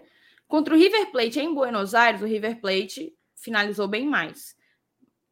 Depois disso, teve o Internacional, em que o Internacional também finalizou mais.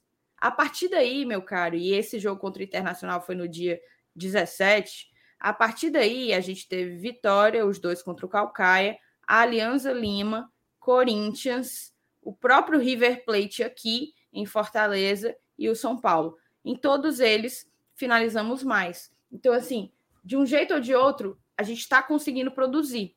A bola não está conseguindo entrar mas tudo parece estar funcionando dentro de um planejamento.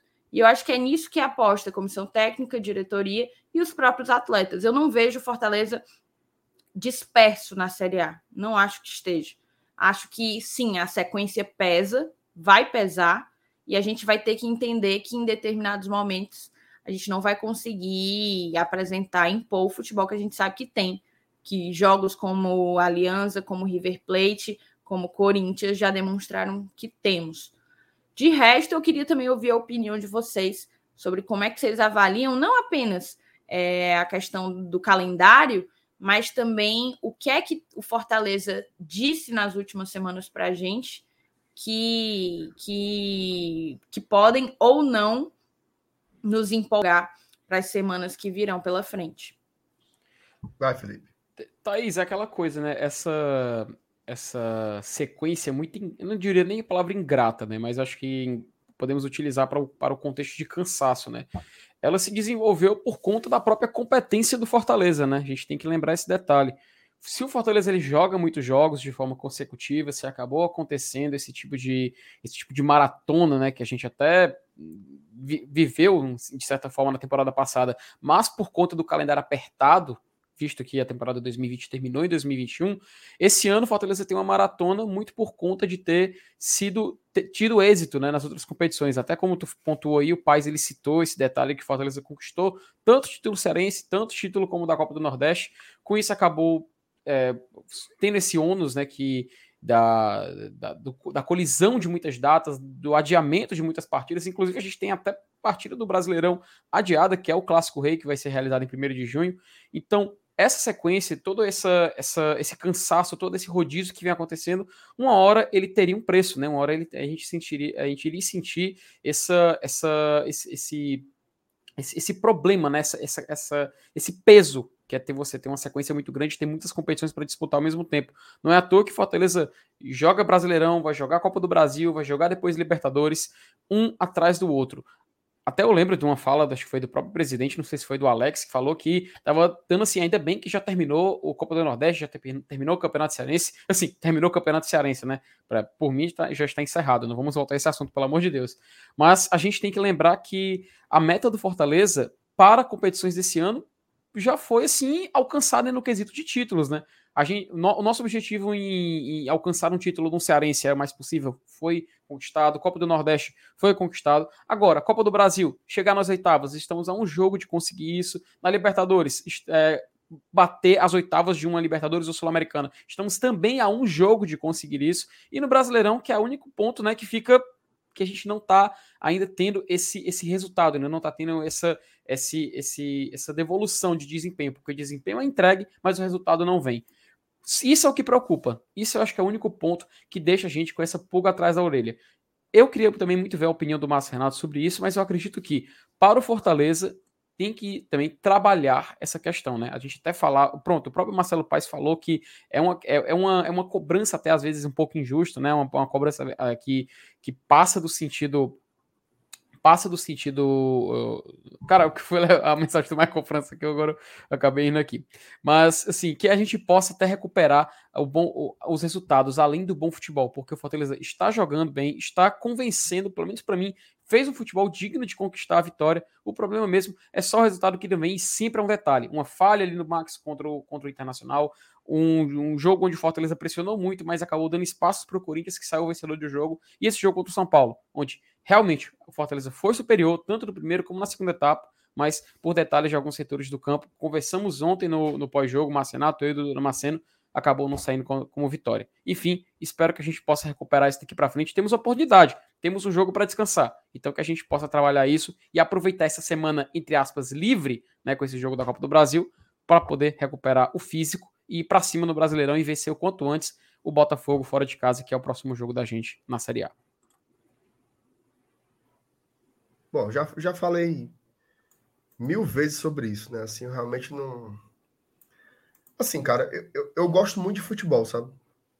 Gosto muito de futebol e eu vivi assim, pô, já são muitos anos aí, né? Para chegar nesse ponto, jogar uma Libertadores, né? jogar uma Série A, pelo quarto ano seguido. Então, assim, eu acho que existem algumas discussões, sendo bem franco, tá? Algumas discussões que elas só existem na internet. Só existe na internet. Não tem como você imaginar que dentro do Fortaleza tem alguém que discuta abrir mão da Libertadores.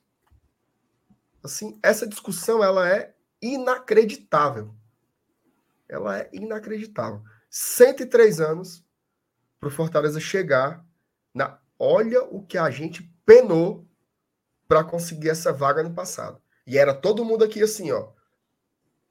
Eu me lembro, Fortaleza começou a cair. Tinha gente que dizia assim: pré-Libertadores é um fracasso. Porque nós jogamos bola para chegar na fase de grupos e tal. Aí chega no ano seguinte, vai jogar a fase de grupos, é campeão da Copa do Nordeste, é tetracampeão cearense. Ai, tô com medo de cair. Ontem teve um cara que falou assim: o rebaixamento é inevitável. Meu amigo, na moral, todos os times do Brasil que têm relevância estão passando pelo mesmo problema que o Fortaleza, que é jogar bola, jogar bola duas vezes por semana. E aí? Ai. Ó, aí o Pedro Brasil agora ele falou, conseguiu ser mais ignorante que eu. Quer calendário folgado, volta para a Série C. É um jogo por semana. Pronto, perfeito. E quando era eliminado, em setembro, a gente estava de férias já. Então, assim, meu amigo, a rotina de um time que quer ser grande é ter jogo, meu amigo. Ter jogo. Sabe por que, que o nosso calendário tá ruim? Porque a gente chegou em duas finais, ganhamos as duas, porque a gente está na principal competição do continente, que é a Libertadores. Abrir mão não existe. Gente, tentem usar. Eu sei, eu sei que é, eu sei que vocês acham uma delícia sofrer, né? Ai meu Deus, eu não durmo com a série A. Ai meu Deus, o cara dorme e fica assim, ó, Cuiabá, Cuiabá, né? Parece um, um monstro no seu pé do vidro. Mas tente se divertir um pouquinho com o futebol, meu amigo. Tente se divertir um pouquinho com o futebol. Olha só que coisa. Cara, eu cresci com medo de levar chibata do Vitória da Bahia. E eu tô defendendo que quinta-feira a gente bote os reservas contra ele. Porque para mim o confronto já tá garantido. A fase é outra, galera. Esse negócio de ficar vivendo a amargura. Ai, meu Deus, não tô preparado. Futebol é diversão, futebol é para lhe dar prazer, é para ser, ser gostoso de assistir, para ser gostoso de ir para o estádio, para ser feliz um pouco, entendeu? Ficar vivendo essa, esse clima deprimente, depressivo, o medo, a loucura. Gente, o elenco é bom, o time está jogando bem, o nosso treinador é excelente. Ó, Flamengo, Atlético Mineiro, Internacional, queriam o Voivoda, ele recusou os três. Recusou os três. Então, assim, sejamos um pouco.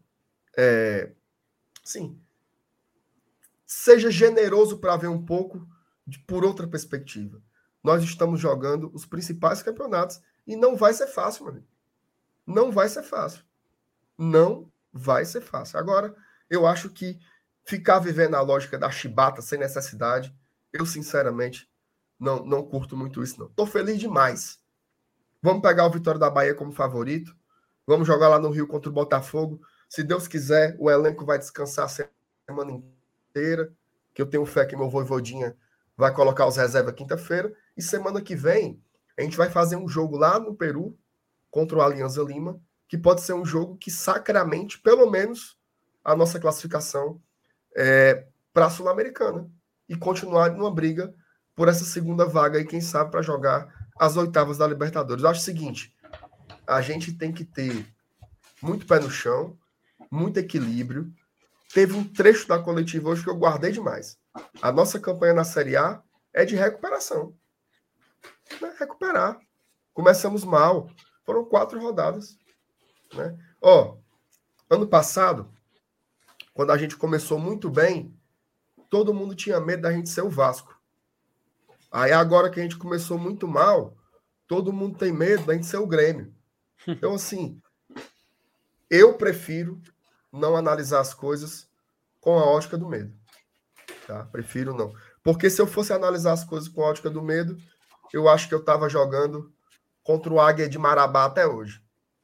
Com a Luverdense até hoje. Então, assim, é, é muito. É muito. Gente, alegria. Ó, eu sei que agora, nesse, nesse tempo presente agora, você fica enganchado, mas eu vou te dizer uma coisa. O Fortaleza está no melhor momento da sua história. Anota aí. O melhor momento da história do Fortaleza Esporte Clube você está vivendo hoje. Né? Porra, você ganha um tetracampeonato, o povo não fica feliz. Você ganha uma segunda Copa do Nordeste da nossa história, o povo não fica feliz. Você está jogando o Libertadores, o povo não fica feliz. O que é que diabo vocês querem? Né? Que o Fortaleza joga a Copa do Mundo? Não sei. Então, assim, eu acho que menos, né? Às vezes eu acho que a gente se assoberba um pouco, sabe? E eu faço uma crítica generalizada. Fortaleza não é um time imbatível. O Fortaleza ainda está em 15 lugar no ranking dos orçamentos da Série A. 15, 14. Então, assim, não, não diminuamos as nossas conquistas, né? Não nos coloquemos tão para baixo assim. Ai, meu Deus, vamos cair, não sei o que lá. Calma, gente, calma muito cedo ainda para isso.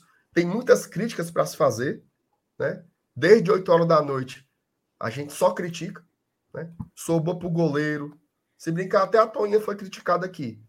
Mas uma coisa é uma coisa, Olha aí, isso daí, isso daí na mão da Thaís. Meu amigo, isso daí vale ouro. Eu vou guardar vale isso aqui e vou mostrar pro meu filho, pra minha Perfeito. filha, pros meus netos. E é isso, moçada. É brigar pelo que a gente sonhou até o fim. Perfeito. Vamos para frente, vamos para frente. Jogo a jogo. Eu sei que é um saco esse papo. É jogo a jogo. Mas, meu amigo, você. Ó, e não é só para futebol, não, viu? É para qualquer coisa da vida. Você viver maio sofrendo por dezembro, tu se lasca, macho. Tu se lasca. Viva hoje. O dia 9, amanhã é o dia 10, né? Que loucura, cara. Que loucura, que loucura, que loucura. Eu, eu não sei, não. Eu acho que, sei lá, cara, eu já, já, já vi tanta coisa aqui nesse Fortaleza. Treinador chamado fogueteiro, mano. Pelo amor de Deus. Pelo amor de Deus. Ali foi salão. Então, assim, viva esse momento incrível do Fortaleza, mas também sem se achar o Real Madrid, entendeu? Baixa um pouco a bola, pô. É difícil o campeonato, pô. Ai, mas não ganhamos do Corinthians em Itaquera. Nunca ganhamos, pô. Não foi só domingo, não, foi nunca. Então, menos, entendeu? Menos. Eu acho que a sequência da Série A é boa, tá? Botafogo, Fluminense, Juventude e o Clássico. Vamos para cima, pô. Né? Ó, torcedor tem que torcer. Eu não sei se alguém já parou para pensar no sentido da palavra, mas torcedor tem que torcer. O cara que desacredita em 9 de maio é de lascável. Mas enfim, eu tô sem voz aqui. Amanhã eu tenho sete aulas para dar. Então vamos os finalmente aí. É fita encerra, que eu já arriei a bateria aqui. Beleza, meu querido. Galera, você que ficou até o final, muito obrigado pela sua presença. Agradecer a presença tanto de Márcio Renato, de Thais Lemos. Também estou aqui presente hoje. Inclusive, Thais, quer falar alguma coisa? Podemos partir para o final. Acho que a é, gente no... já falou por duas horas e 36 minutos.